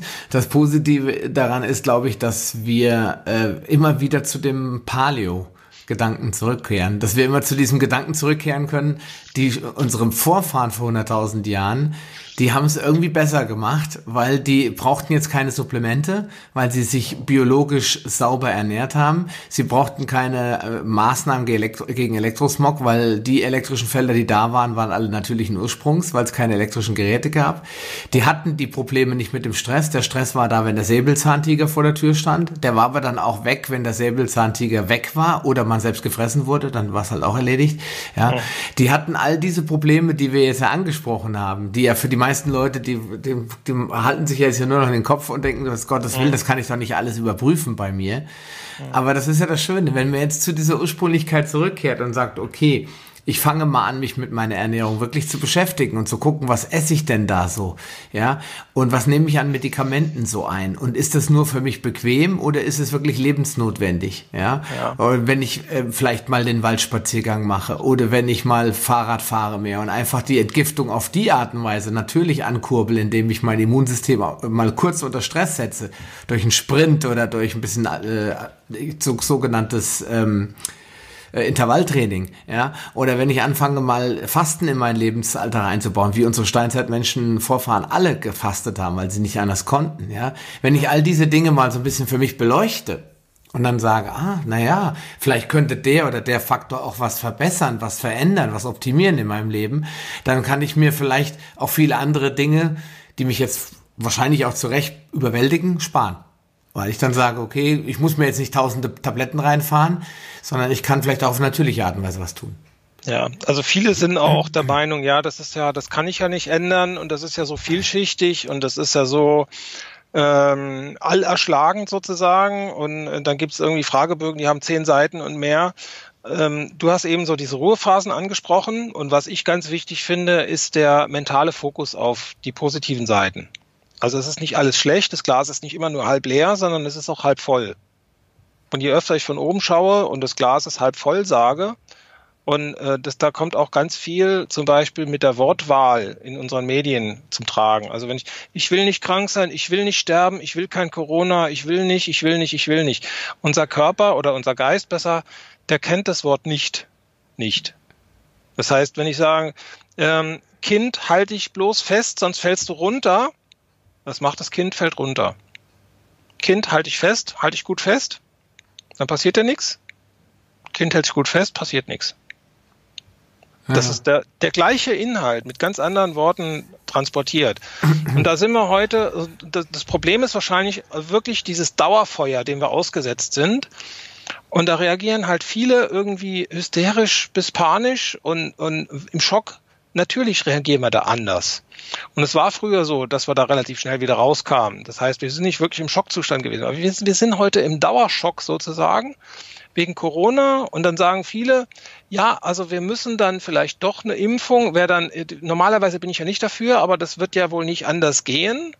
Da muss ich auch meine Lebensgewohnheiten hinterfragen und sagen, muss das wirklich sein? Oder ähm, das ist dann auch so eine, so eine, so eine Zeigefingergeschichte so ein bisschen. Ähm, brauche ich den ganzen Luxus, den ich mir im Laufe meines Lebens angehäuft habe und hat mich das gesünder gemacht? Der Jörg Spitz hat dann gesagt, ja, irgendwann in einem seiner Vorträge, ja, also wir haben mehr Möbel im Depot als zu Hause. Das ist die Frage, brauchen wir das überhaupt? Brauchen wir den Reichtum? Wir hätten gerne unseren eigenen Besitz, unseren eigenen Reichtum. Die, die sich das hart erarbeitet haben, sollen das bitte auch behalten. Aber führt es, führt es dazu, das müssen wir uns wirklich fragen, zu einer Verbesserung der Lebensqualität? Oder andersrum, äh, haben wir zu Paleo-Zeiten irgendwie Möbel im Depot gehabt oder war das notwendig? haben wir einen zweiten, zweiten oder dritten äh, Wohnsitz gehabt oder hat uns dann eine Höhle ausgereicht und einen Stuhl und einen Tisch und was Gutes zu essen und vor allen Dingen gute Gesellschaft. Mhm. Also nicht irgendwie ähm, unzivilisiert, sondern wir wissen gar nichts darüber, wie wir uns früher verständigt haben. Das wird dann immer so als roh und als ungehobelt und als unzivilisiert bezeichnet. Aber was ist eigentlich Zivilisation? Verbürgerung oder ich weiß nicht, wie ich das sagen soll. Ja. ja was ist ein Bürger? Ja, ist es ein freier Mensch oder ist es jemand, der irgendwie Steuern zahlt und Abgaben und arbeitet sein Leben lang, kaputt, sich kaputt macht, um dann irgendwann vielleicht Rente zu kriegen und an Demenz zu sterben? Ja, das ist eine Person. Ja, das ist eine Person. Das sind, ja, das sind hochphilosophische Themen, sage ich jetzt einfach das mal. Sind, ja, die sind wichtig, die sind wichtig für unseren Lebensweg. Das ist meine Meinung. Das ist, wir reden zwar hier über Elektrosmog, das ist auch für manche ein hochphilosophisches Thema. Äh, das ist vielleicht die Verbindung, aber da gibt's äh, dann auch andere Sichtweisen noch, äh, um das jetzt nochmal vielleicht ein bisschen zu, zu bekümmern. Äh, Konstantin Meil hat äh, dann auch gesagt, ja, es gibt diese, diese Skalarwellen und diese ganze Geschichte mit Tesla. Ähm, und das ist variabel, also die, die Wellenlänge ist variabel. Und zwischen Frequenz und Ausbreitungsgeschwindigkeit gibt's äh, eine, eine, eine variable Wellenlänge. Und wir haben biologische Fenster im Bereich von 20 bis 300 Nanometern und die sollte man verbieten. Wenn ich jetzt überlege, Hochfrequenz habe ich gesagt, also alles, was über 20 Kilohertz ist, hören wir nicht mehr. Und dann ist die Frage, warum ein Handy so anfängt zu stottern, wenn wir das in die Nähe vom Fernsehen legen. Gibt es da Interferenzen, die man hören kann, oder liegt diese ganze Geschichte im hörbaren Bereich? Weil die Leute, die dann diesem Elektrostress ausgesetzt sind, die haben dann Tinnitus. Passiert das von Stress oder können wir das tatsächlich hören? Ah. Darf man sich mal fragen. Also es ist eine, natürlich eine ganze Theorie, die ist dann bestätigt worden sogar und da haben sich auch andere Leute mit beschäftigt. Also es gibt Dinge zwischen Himmel und Erde, die wir nicht verstehen und nicht alles, was wir nicht sehen können, äh, da ist es automatisch so, dass die Wissenschaft bewiesen hat, dass es das nicht gibt. Ja. Sondern es ist vielleicht so, dass die Wissenschaft nicht lange genug dem nachgegangen ist und objektiv genug nachgegangen ist, um äh, zu überlegen, naja, wie ist das eigentlich? Warum haben wir zum Beispiel heute eine Stromversorgung, die ausschließlich über hochfrequente Wechselfelder erfolgt? 50 Hertz. Das heißt nicht hochfrequent, also ja, Stromübertragung. Warum funktioniert das über Wechselstrom und nicht über Gleichstrom? Ich weiß es nicht. Ich weiß nur, dass es damals eine Diskussion gab dazu, ja.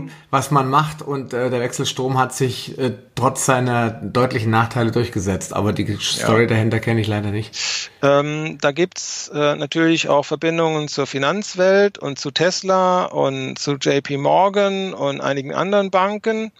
Ähm, also das, das, das, äh, da ist Anfang der 20er Jahre oder der vielleicht 10er Jahre des vergangenen Jahrhunderts sehr, sehr viel passiert. Und das können wir heute gar nicht mehr nachvollziehen. Heute gibt es diese Infrastruktur und heute wird das alles als alternativlos angepriesen. Das ist genau wie beim Handy, das wird auch als alternativlos angepriesen. Muss ich jetzt wieder meinen anderen Rechner anmachen? Ich habe das nämlich äh, letztens noch gesehen. Da gibt es also eine Möglichkeit, doch, ist er da,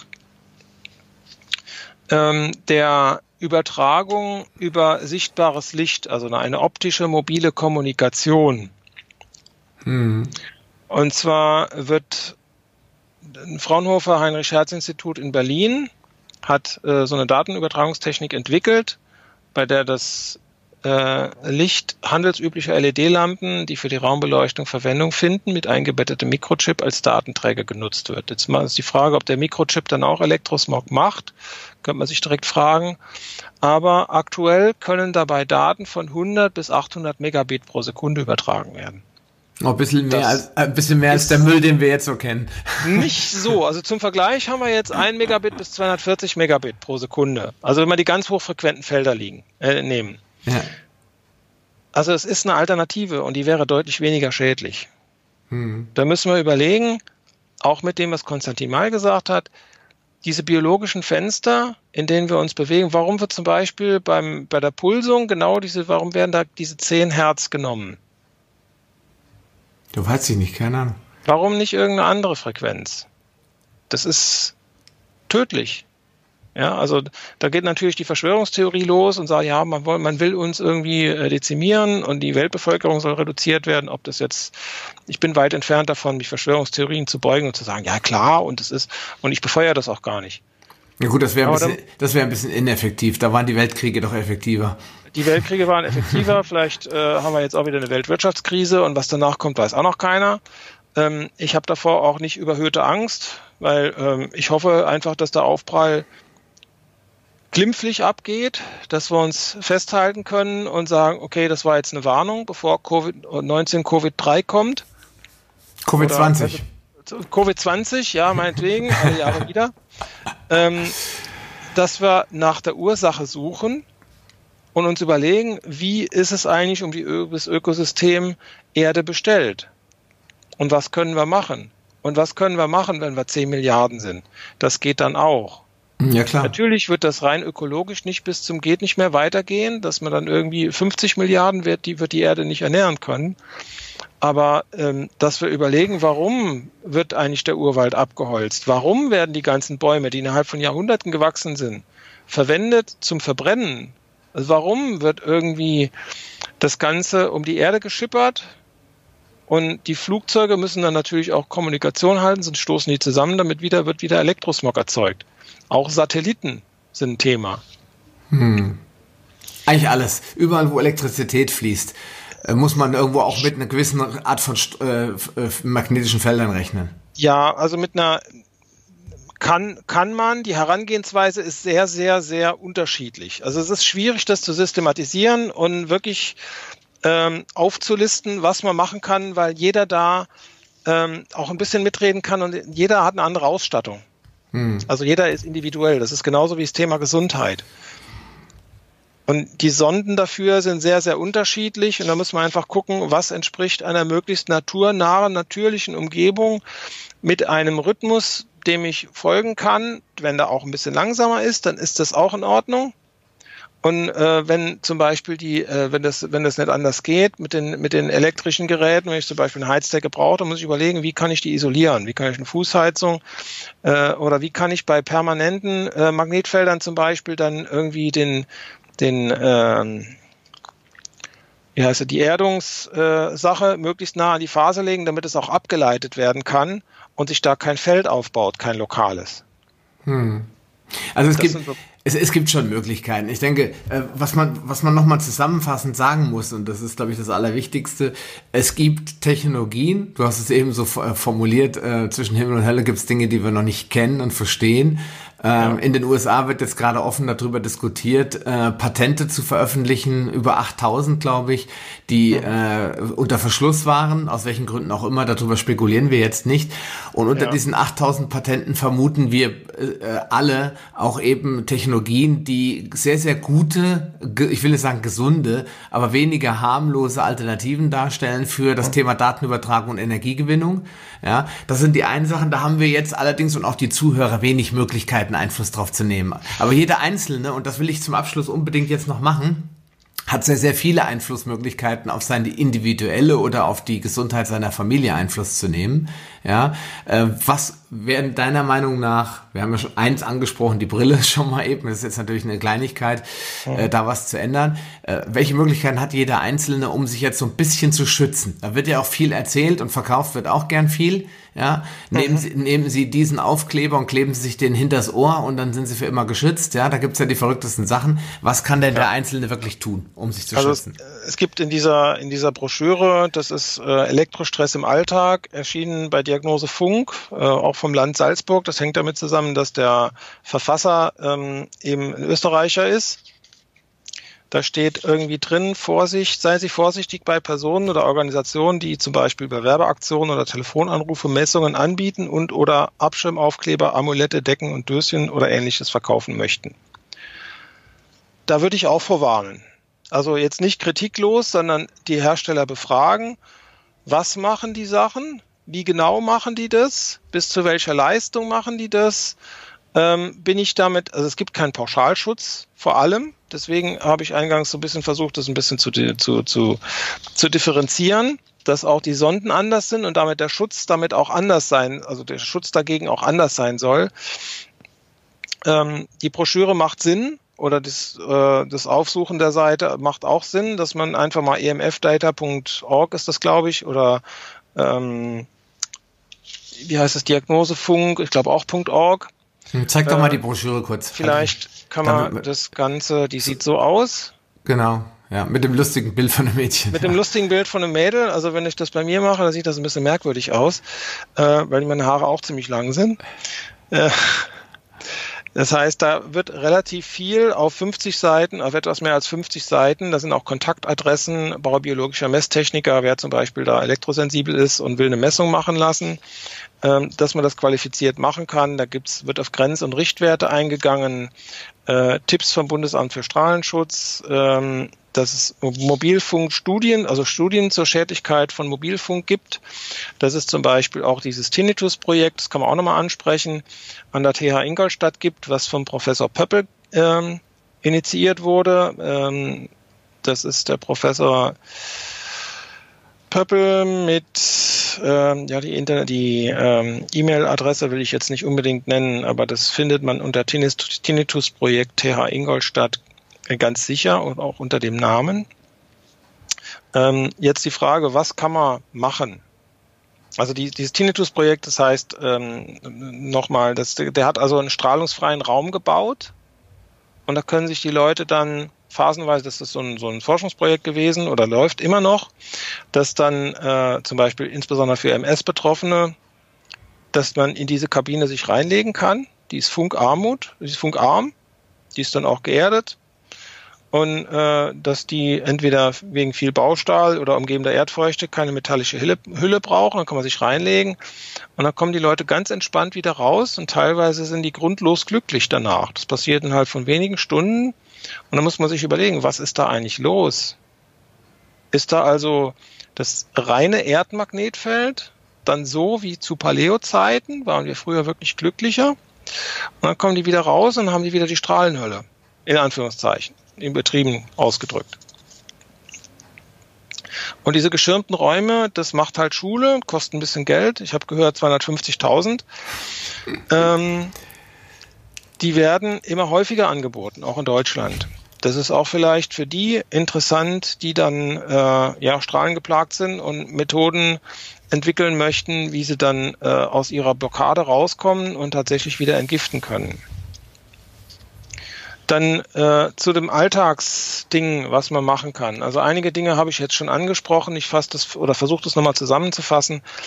Bitte für kleine Kinder und auch für schwangere Frauen, auch für, für Paare mit Kinderwunsch, das so weit wie möglich reduzieren bis minimieren. Das ist ganz, ganz wichtig. Also normalerweise hat ein Smartphone, wenn ich mit dem Kind spazieren gehe, nichts zu suchen. Also wenn, dann, ich kann Sprachnachrichten schicken, das ist besser, als wenn ich irgendwie die ganze Zeit telefoniere und die ganze Zeit mein Handy bollert. Und ich fahre dann noch an dem nächsten Hotspot vorbei und wähle mich nochmal schnell ein, um irgendwie was zu essen zu bestellen unterwegs. Also so viel Zeit ist auch, das von zu Hause zu machen, sage ich jetzt mal, ähm, im Sinne der eigenen Kinder und im Sinne der eigenen Familienplanung. Dann was man auch machen oder wo man darauf achten sollte, sind Metalle auf oder im Körper. Das heißt Implantate. Da muss ich ein bisschen vorsichtiger sein. Bei älteren Personen auch sowas wie Herzschrittmacher, das ist dann wieder bekannt und das wird auch transportiert. Dass man also zum Beispiel nicht irgendwie so ohne weiteres mit Herzschrittmacherträger äh, als Herzschrittmacherträger vom ähm, vom ähm, Induktionsherd stehen kann und da einfach so äh, hochfrequenten Feldern ausgesetzt werden kann, wenn die entsprechend stark sind. Das wird der Arzt dann aber auch sagen. Das weiß er dann. Ich will auch nicht irgendwie die Ärzte schlecht machen, um Gottes Willen. Viele wissen das einfach nicht. Was mir böse aufgestoßen ist in den letzten Wochen und Monaten, ist diese Metallbügel-BH-Geschichte. Also da bitte darauf achten, keine Metallbügel und auch keinen Schmuck am Körper tragen, wenn man sowas macht. Also wenn man telefoniert, dauerhaft, es kommt immer auf die Summe der Belastungen über Wochen und Monate an, möglichst wenig. Wenn ich telefoniere, kann ich das entweder ablegen oder halt die Kleidung von vornherein ausziehen oder das halt nicht auf dem Sofa machen, wo die äh, Metallkernfedern drin sind. Das ist dann auch noch verstärkend. Oder wenn ich das an den Wänden habe, kann das auch Reflexionseffekte machen. Also bitte auch, wenn man diese Strahlenschutzfarben oder diese Netze oder was auch immer diese Gewebe einsetzt, nie ohne Messung. Das kann Strahlung reflektieren und dann sitze ich äh, da im eigenen Faraday-Käfig, äh, wo die Strahlung nicht raus kann und das, die durchdringt mich zehnfach und hundertfach. Da hm. gibt es Praxisfälle, also ich will jetzt nicht sagen Praxisfälle genug, aber ich habe schon einige Menschen kennengelernt, äh, die damit Probleme hatten und haben. Hm. Das ist nämlich immer nicht immer so, so leicht zu entfernen oder zu sagen, hier, ähm, das Vermieter mach mal, da muss man sich auch über die Rechte ähm, informieren, was man, äh, was man darf und was man nicht darf.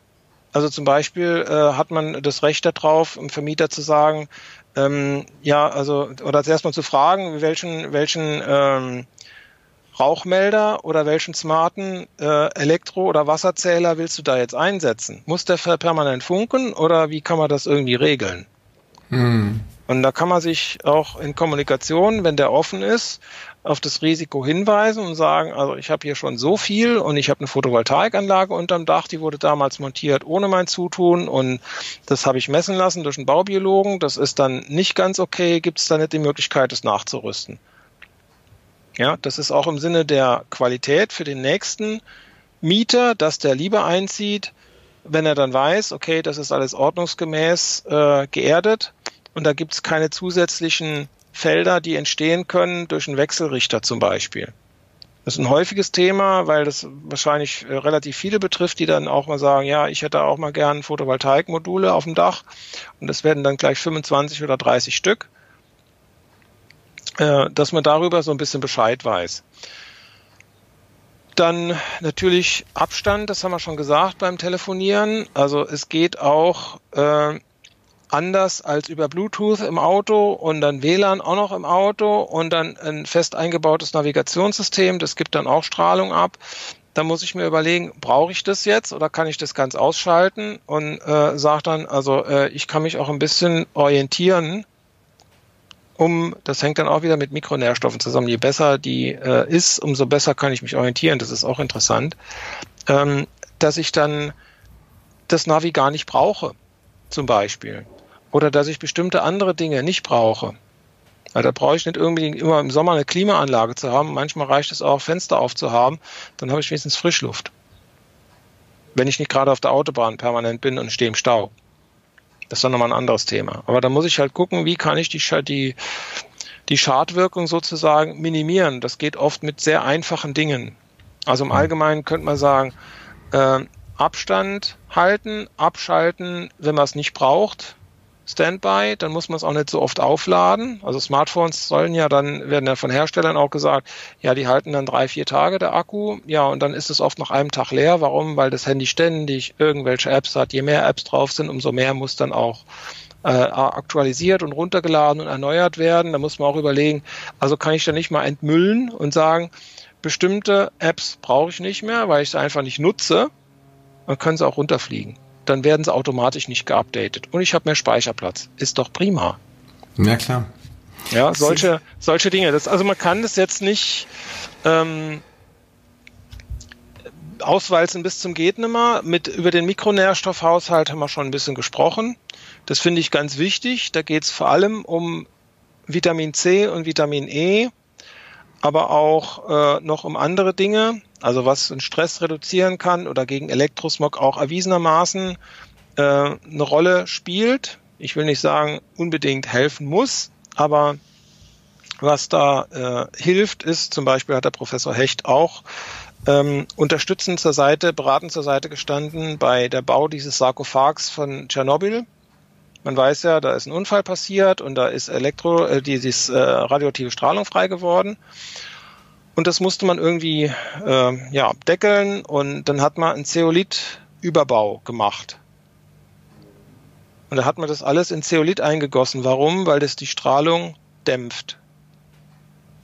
Und im Zeolit ist Aluminium drin und im Zeolit ist Silizium drin. Man weiß, dass Aluminium auch Strahlung stoppen, reflektieren kann. Wenn das metallisch ist, wenn es löslich ist in unserem Körper, macht es wieder andere Effekte. Aber auch Silizium kann Strahlung schwächen, das weiß man. Mhm. Und vor allen Dingen gibt ein Quarz, eine Quarzuhr, warum eine Quarzuhr funktioniert, fragt keiner. Warum eine, eine, ein Computer so funktioniert, auch mit Silizium-Chips, fragt keiner. Aber wenn man dann sagt, ja, Silizium hat eine, eine Funktion für den Körper, dann sagen viele, hä? Verstehe ich nicht. Da wird es dann kompliziert und da werden dann viele sagen, ja, wir sind ja so gut versorgt, das brauchen wir sowieso nicht. Das hatten wir aber, weil wir früher auf Deutsch gesagt Dreck gefuttert haben. Und der hat uns nicht getötet, sonst wären wir heute nicht, sondern der hat uns offenbar im Laufe der Evolution äh, ja, gut getan. Hm. Hoffentlich. Aber zum, Zeol äh, zum Zeolit muss ich noch was fragen. Da geht ja jetzt aktuell einiges rum. Auch Dr. Klinghardt rät mittlerweile von Zeolit ab. Was ist ja, da los? Ähm, das ist, die Frage ist halt, wir haben ein sehr komplexes, äh, eine sehr komplexe Umweltbelastung allgemein. Das heißt, die Maßnahmen, die wir ergreifen müssen, die werden auch immer drastischer. Und ich könnte mir vorstellen, ich weiß jetzt nicht genau, wie der aktuelle Stand ist. Äh, ich könnte mir aber vorstellen, dass mit einer Sache zusammenhängt, aber erstmal so die Korngröße von Zeolit, das wird dann äh, von ja, alles, was nicht Nano oder was Nanomaterial ist, ist schädlich, sagt man. Ich würde sogar sagen, alles, was schädlich ist, Nanomaterial, also alles, was Nanomaterial ist und unlöslich ist und vor allen Dingen kristallin ist, das ist nicht gut, wenn es in unserem Körper landet.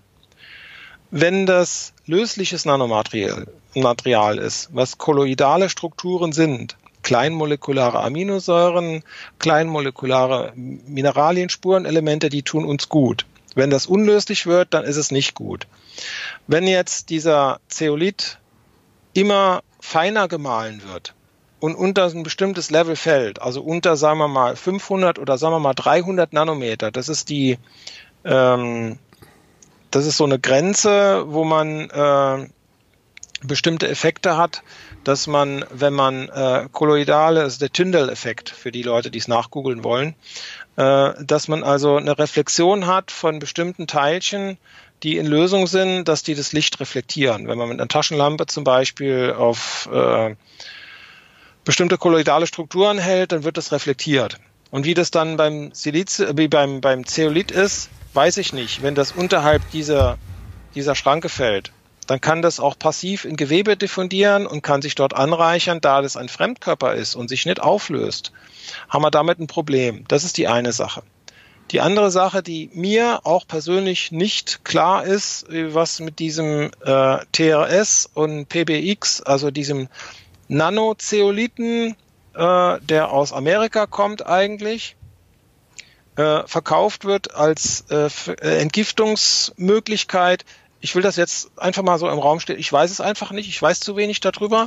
Ich würde gerne mehr darüber wissen, aber bitte wissenschaftlich fundiert, dass man nicht irgendwie Studien, äh, die man äh, selber finanziert hat, äh, präsentiert, nur um zu beweisen, dass es so ist, oder dass man irgendwie äh, zum Beispiel dann äh, die allgemeinen Eigenschaften von Zeolit anführt als Beispiel dafür, dass es ein super Entgiftungsmittel ist und jetzt musst du diesen Nanozeoliten ausprobieren. Soweit ich weiß, ist diese ganze Sache flüssig. Und es könnte auch damit zu tun haben, warum Klinghardt davon abrät. Wie gesagt, ich weiß nichts darüber, ich müsste genauer recherchieren. Hm. Nur das äh, war mir jetzt nochmal wichtig, weil du Zeolit hast fallen lassen. Ich äh, habe das auch schon verwendet, ja. Und mhm. äh, es gibt sicherlich auch viele Benefits, die man bedenken muss. Aber man sollte da halt, da gibt's immer Interessengemeinschaften, da gibt's immer Leute, die irgendwas verkaufen ja. wollen und welche, die irgendwas eben verhindern wollen. Und das ja. ist ja gerade auch bei Corona im Moment das Riesenthema, dass die Leute einfach schlicht und einfach nicht mehr wissen, was sie noch glauben sollen, weil ja. ihnen halt von verschiedensten Quellen ganz gegensätzliche Dinge auch genannt werden. Deswegen habe ich das nochmal von dir hören. Ja, also die, diese Verwirrung um, die, um auch die Zeolit-Geschichte, da muss man in die Festkörperchemie reingehen.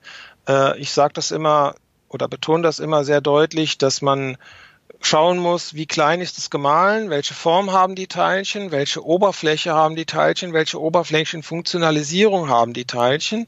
Es kann ja durchaus sein, dass die Oberflächen funktionalisiert sind, dass die bestimmte Korngröße haben, die dann innerhalb enger Bandbreiten ungefähr, was ich 500 Nanometer hat. Da gibt es Siebe, die das machen können. Mhm. Und wenn man das dann nachfolgend einer wie auch immer gearteten elektrochemischen oder ähm, anderweitig oder einer, einer ähm, wie soll ich sagen, also dass das so eine, so eine Oberflächenhaut kriegt, die im Körper nicht abgebaut werden kann, die aber sozusagen Gifte aus dem Körper transportieren kann, wenn das dann so eine Oberflächenfunktionalisierung hat dann macht es sicher seine guten Effekte. Und es gibt ganz, ganz viele Leute, die sich darum kümmern und da auch Patente anmelden. Und äh, das, da muss man einfach ganz genau hinschauen, wie das ist. Die andere Sache ist natürlich auch beim Zeolit, das ist ein Naturgestein. Vulkangestein, Klinoptilolit, da gibt es ganz Zeolit, ist ein Überbegriff für ganz viele natürliche und synthetische Zeolite. Wenn das ein natürlicher ist, muss ich mir auch anschauen, äh, aus welcher Region kommt der? Also der sieht wahrscheinlich vom Vesuv ein bisschen anders aus als vom Mauna Loa in Hawaii. Und da muss ich, das ist also die, die Unterschiedlichkeit der erstmal Strukturen möglicherweise, der Schichtabfolgen, der Mineraliengehalte, der Gasgehalte und so weiter. Ähm, und da muss ich gucken, wie ja, wie schadstoffbelastet ist das? Ist da Industrie in der Nähe? Also ist da eine Autobahn in der Nähe oder eine Bundesstraße oder sonst irgendwas? Wenn man zum Beispiel Neapel nimmt, das ist der Vesuv in der Nähe, aber Neapel ist eine riesen Großstadt. Also da würde ich nicht unbedingt Zeolit hernehmen wollen. Den gibt's da sicherlich auch. Ja, den gibt's auf Hawaii auch. Ich weiß nicht, wie, wie wenn ich weiß nicht, aus Hawaii in der Nähe vom Flughafen oder da, wo die Flugzeuge immer kreisen, da ein Zeolit wegnehme, Oberfläche, also von einem Tagebau, dann ist das auch nicht so günstig auf Dauer wenn hm. die Flugzeuge 20, 30, 40, 50 Jahre lang geflogen sind. Ja, oder wenn, wenn, wenn eine Militärbase da in der Nähe ist.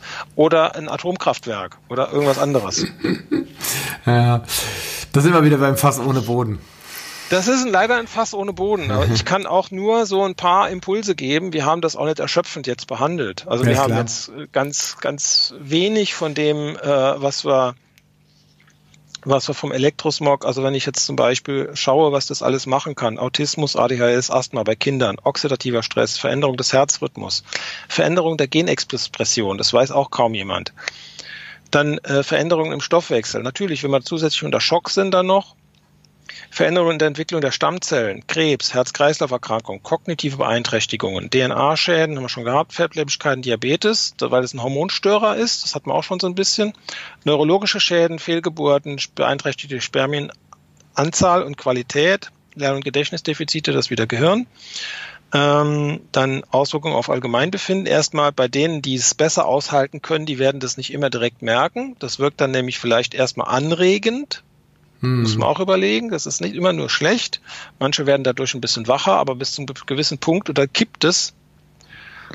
Schäden durch hochfrequente Trägerwelle und niederfrequente Pulsung. Also das sind diese Überlagerungen, die es dann gibt. Da gibt es auch Sendereffekte. Ähm, und dann gibt es halt mikrobiologische Effekte, das heißt, ähm, dass Pflanzen eingehen, da gibt es ja diese Versuche, dann gibt es äh, Möglichkeiten, dass irgendwie Tiere Schäden haben oder Fehlgeburten oder Missbildungen oder keine Ahnung, unerklärliche Effekte. Ähm, da gehen auch Bakterien kaputt, auch Darmbakterien können kaputt gehen und da haben wir da wieder ein Problem. Und das ist wahrscheinlich eins der äh, grundlegendsten und schlimmsten, die es überhaupt gibt. Und dann äh, das, was der Professor Pall beschreibt mit diesen äh, Voltage-Gated Calcium äh, Channels, also dass diese ja, spannungsabhängig die Calcium, das Calcium einströmt und unser Körper von innen verkalkt. Und wenn wir das nicht rausschaffen können, das gehört, Calcium gehört eigentlich nicht so in die Zellen rein, in der Menge, ähm, dann haben wir ein Problem. Ist vielleicht auch ein Erklärungsversuch dafür, dass Silizium das alles wieder rausschaffen kann und das Verhältnis von innerhalb der Zelle, außerhalb der Zelle wieder auf ein natürliches Maß bringen hel oder helfen bringen kann. Das ist sicher nicht alleine, aber das kann zumindest da unterstützen. Hm. Und das, wie gesagt, das größte Problem sind diese Hotspots und die Pulsung. Die Pulse, das sind, so sind auch die Studien gemacht worden. Das ist halt ein Problem, ähm, dem wir irgendwie Herr werden müssten. Dass man diese Pulsung dann rausnimmt, weil die pulsen dann teilweise mit zehn oder hundertfacher Intensität und das ist genauso, wenn ich dich jetzt zwei Stunden lang massieren würde, würdest du hinterher aufstehen und sagen, es ist wunderbar. So, und dann gebe ich dir zweimal eine auf den Kopf oder auf den Rücken und dann sagst du, aua. Das ist dann nicht so günstig. Also im besten Fall sagst du aua. Das wäre die gleiche Arbeit, die dann aber ganz andere Auswirkungen hat. Hm. Ja, das ist die gleiche Energie. Und wenn ich dann tatsächlich so immer wieder einen Puls kriege, dann kriege ich irgendwann ADHS oder sowas. Und das stört das. Das ist wie, das ist wie ein Blitzlichtgewitter. Ja, das ist, das ist nicht gut. Ja. Lieber Bruno, es ist äh, ein Riesenthema. Ich glaube, die Leute, äh, ich hoffe, wir konnten mal einen Impuls geben, dass die Leute darüber nachdenken, einfach mal. Ist das vielleicht ein Problem in meinem Leben? Kann ich das äh, verbessern, indem ich da mal ein bisschen Einfluss drauf nehme? Und äh, im günstigsten Fall haben wir die Leute einfach mal motiviert, selbst nachzurecherchieren und selbst mal ja. zu schauen. Ja. Also ich glaube, den Impuls zu geben ist ganz wichtig, weil jeder glaubt, das ist ein Thema, was nicht zu bearbeiten ist. Das war jetzt ein ja, vielleicht etwas rudimentärer und einfacher Versuch, dem ein bisschen mehr äh, Gewicht zu geben, aber das, also ich weiß auch nicht, wie man es machen soll. Es gibt Untersuchungen dazu. Ich kann nur weiterführende, weiterführende Literatur, kann man gerne verlinken. Auch von Professor Hecht, der sich schon vor 20 Jahren, der war damals schon in Rente und hat vor 20 Jahren schon große Abhandlungen darüber geschrieben. Hm. Der hat ganz, ganz viel geleistet, auch international. Der hat ja sehr viel mit Russen zusammengearbeitet zum Beispiel. Hm. Das machen wir auf jeden Fall. Das packen wir unten einfach nochmal rein, mhm. um den Leuten die Möglichkeit zu geben, da nochmal ein bisschen selbst äh, auf die Suche sich zu begeben. Und ansonsten würde ich den Leuten einfach nur empfehlen wollen, sich überhaupt mal mit dem Thema zu beschäftigen, das nicht auszublenden, ja. äh, sondern so Kleinigkeiten wie WLAN-Zeitschaltung, WLAN abschalten, wenn nicht gebraucht, äh, Mobilfunk nicht ans Ohr halten, auch diese äh, bequemen Decktelefone hier nicht ja, immer ans Ohr halten. Ja, das ist ein Thema. Also die sind überarbeitet worden teilweise oder wenn man das so hat, dann kann man auch auf den Eco-Mode wechseln. Die strahlen dann nur, wenn man angerufen wird oder selber telefoniert. Ja, ja, Sonst strahlen die möglicherweise ständig, die älteren Modelle. Hm, genau. Das ist dann, es ist dann einfach ein Abstandsproblem. Richtig. Und äh, mit Kopfhörern arbeiten oder mit hier mit solchen Headsets und nicht ans Ohr halten, wenn man längerfristig ja. telefoniert, etc. Da wäre zum Beispiel auch so ein Headset, wie du hast, etwas besser als meins. Ich habe das jetzt mal gemacht, aber ich werde wahrscheinlich danach auch mal rausgehen in den Wald oder irgendwie Pause machen heute Mittag. Das war jetzt mal wieder ein One-Take sozusagen. Ähm, dass man auch äh, Pausen macht und Regenerationsphasen einbaut um einfach diesen Puffer wieder aufzuladen, den leeren Akku wieder aufzuladen um für die nächsten, für den nächsten Stress sozusagen etwas besser gewappnet zu sein. Ja. Das finde ich eine ganz wichtige Sache, weil das, das, das machen wir heute nicht mehr.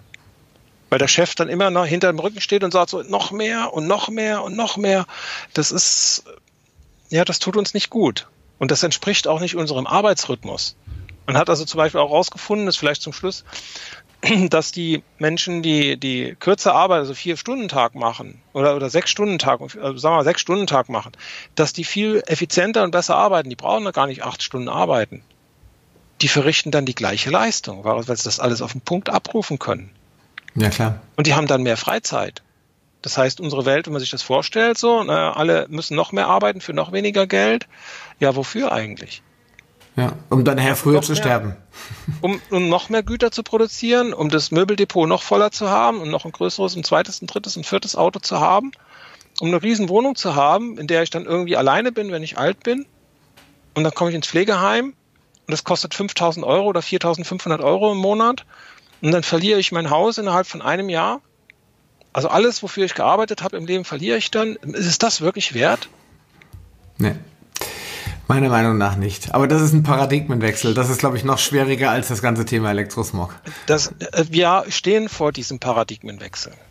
Ja. In meinen Augen stehen wir davor, vor der Entscheidung, ist das wirklich, ich weiß, dass es unbequem ist, keine Frage. Aber da können wir und dürfen wir uns wirklich damit auseinandersetzen, was ist uns wichtiger? Sind uns Dinge wichtiger? Ist das Internet der Dinge wichtiger? Oder sind die Menschen wichtiger? Ja. Und unsere Umwelt und unsere Nahrung, unsere Grundlage, mm. unser Wohlbefinden, unsere Freude, unsere Lebensqualität. Ja, 100% Zustimmung. Da hängt die Kommunikation dran. Da hängt auch diese ganze Elektrosmog-Sache dran. Ja, in diesem Sinne. Lieber, in diesem Sinne. Lieber Bruno, ich danke dir vielmals. Ja, bitte, gerne. Tschüss. Tschüss. Mach's gut. Schön, dass du dran geblieben bist. Die wichtigsten Informationen zu dieser Folge findest du in den Show Notes unter palio-lounge.de slash pl. Dort findest du alle Podcast-Episoden auf einen Blick. Oder gehe auf palio-lounge.de slash Folge und ergänze die entsprechende Nummer. So findest du zum Beispiel unter palio-lounge.de slash Folge 76 die Shownotes der Episode 76. Wenn dir diese Folge gefallen hat und du etwas für dich mitnehmen konntest, dann würde ich mich über deine ehrliche Bewertung freuen. Eine Anleitung, wie du diesen Podcast bewerten kannst, findest du unter palio-lounge.de slash podcast bewerten. Deine Bewertung hilft mir sehr, diesen Podcast bekannter und vor allem sichtbarer zu machen, damit auch andere Menschen davon profitieren können. Ich freue mich schon jetzt, dich bei einer der nächsten Folgen wieder begrüßen zu dürfen und wünsche dir viel Erfolg bei der Umsetzung deiner persönlichen Ziele. Bleib gesund, dein Sascha Röhler.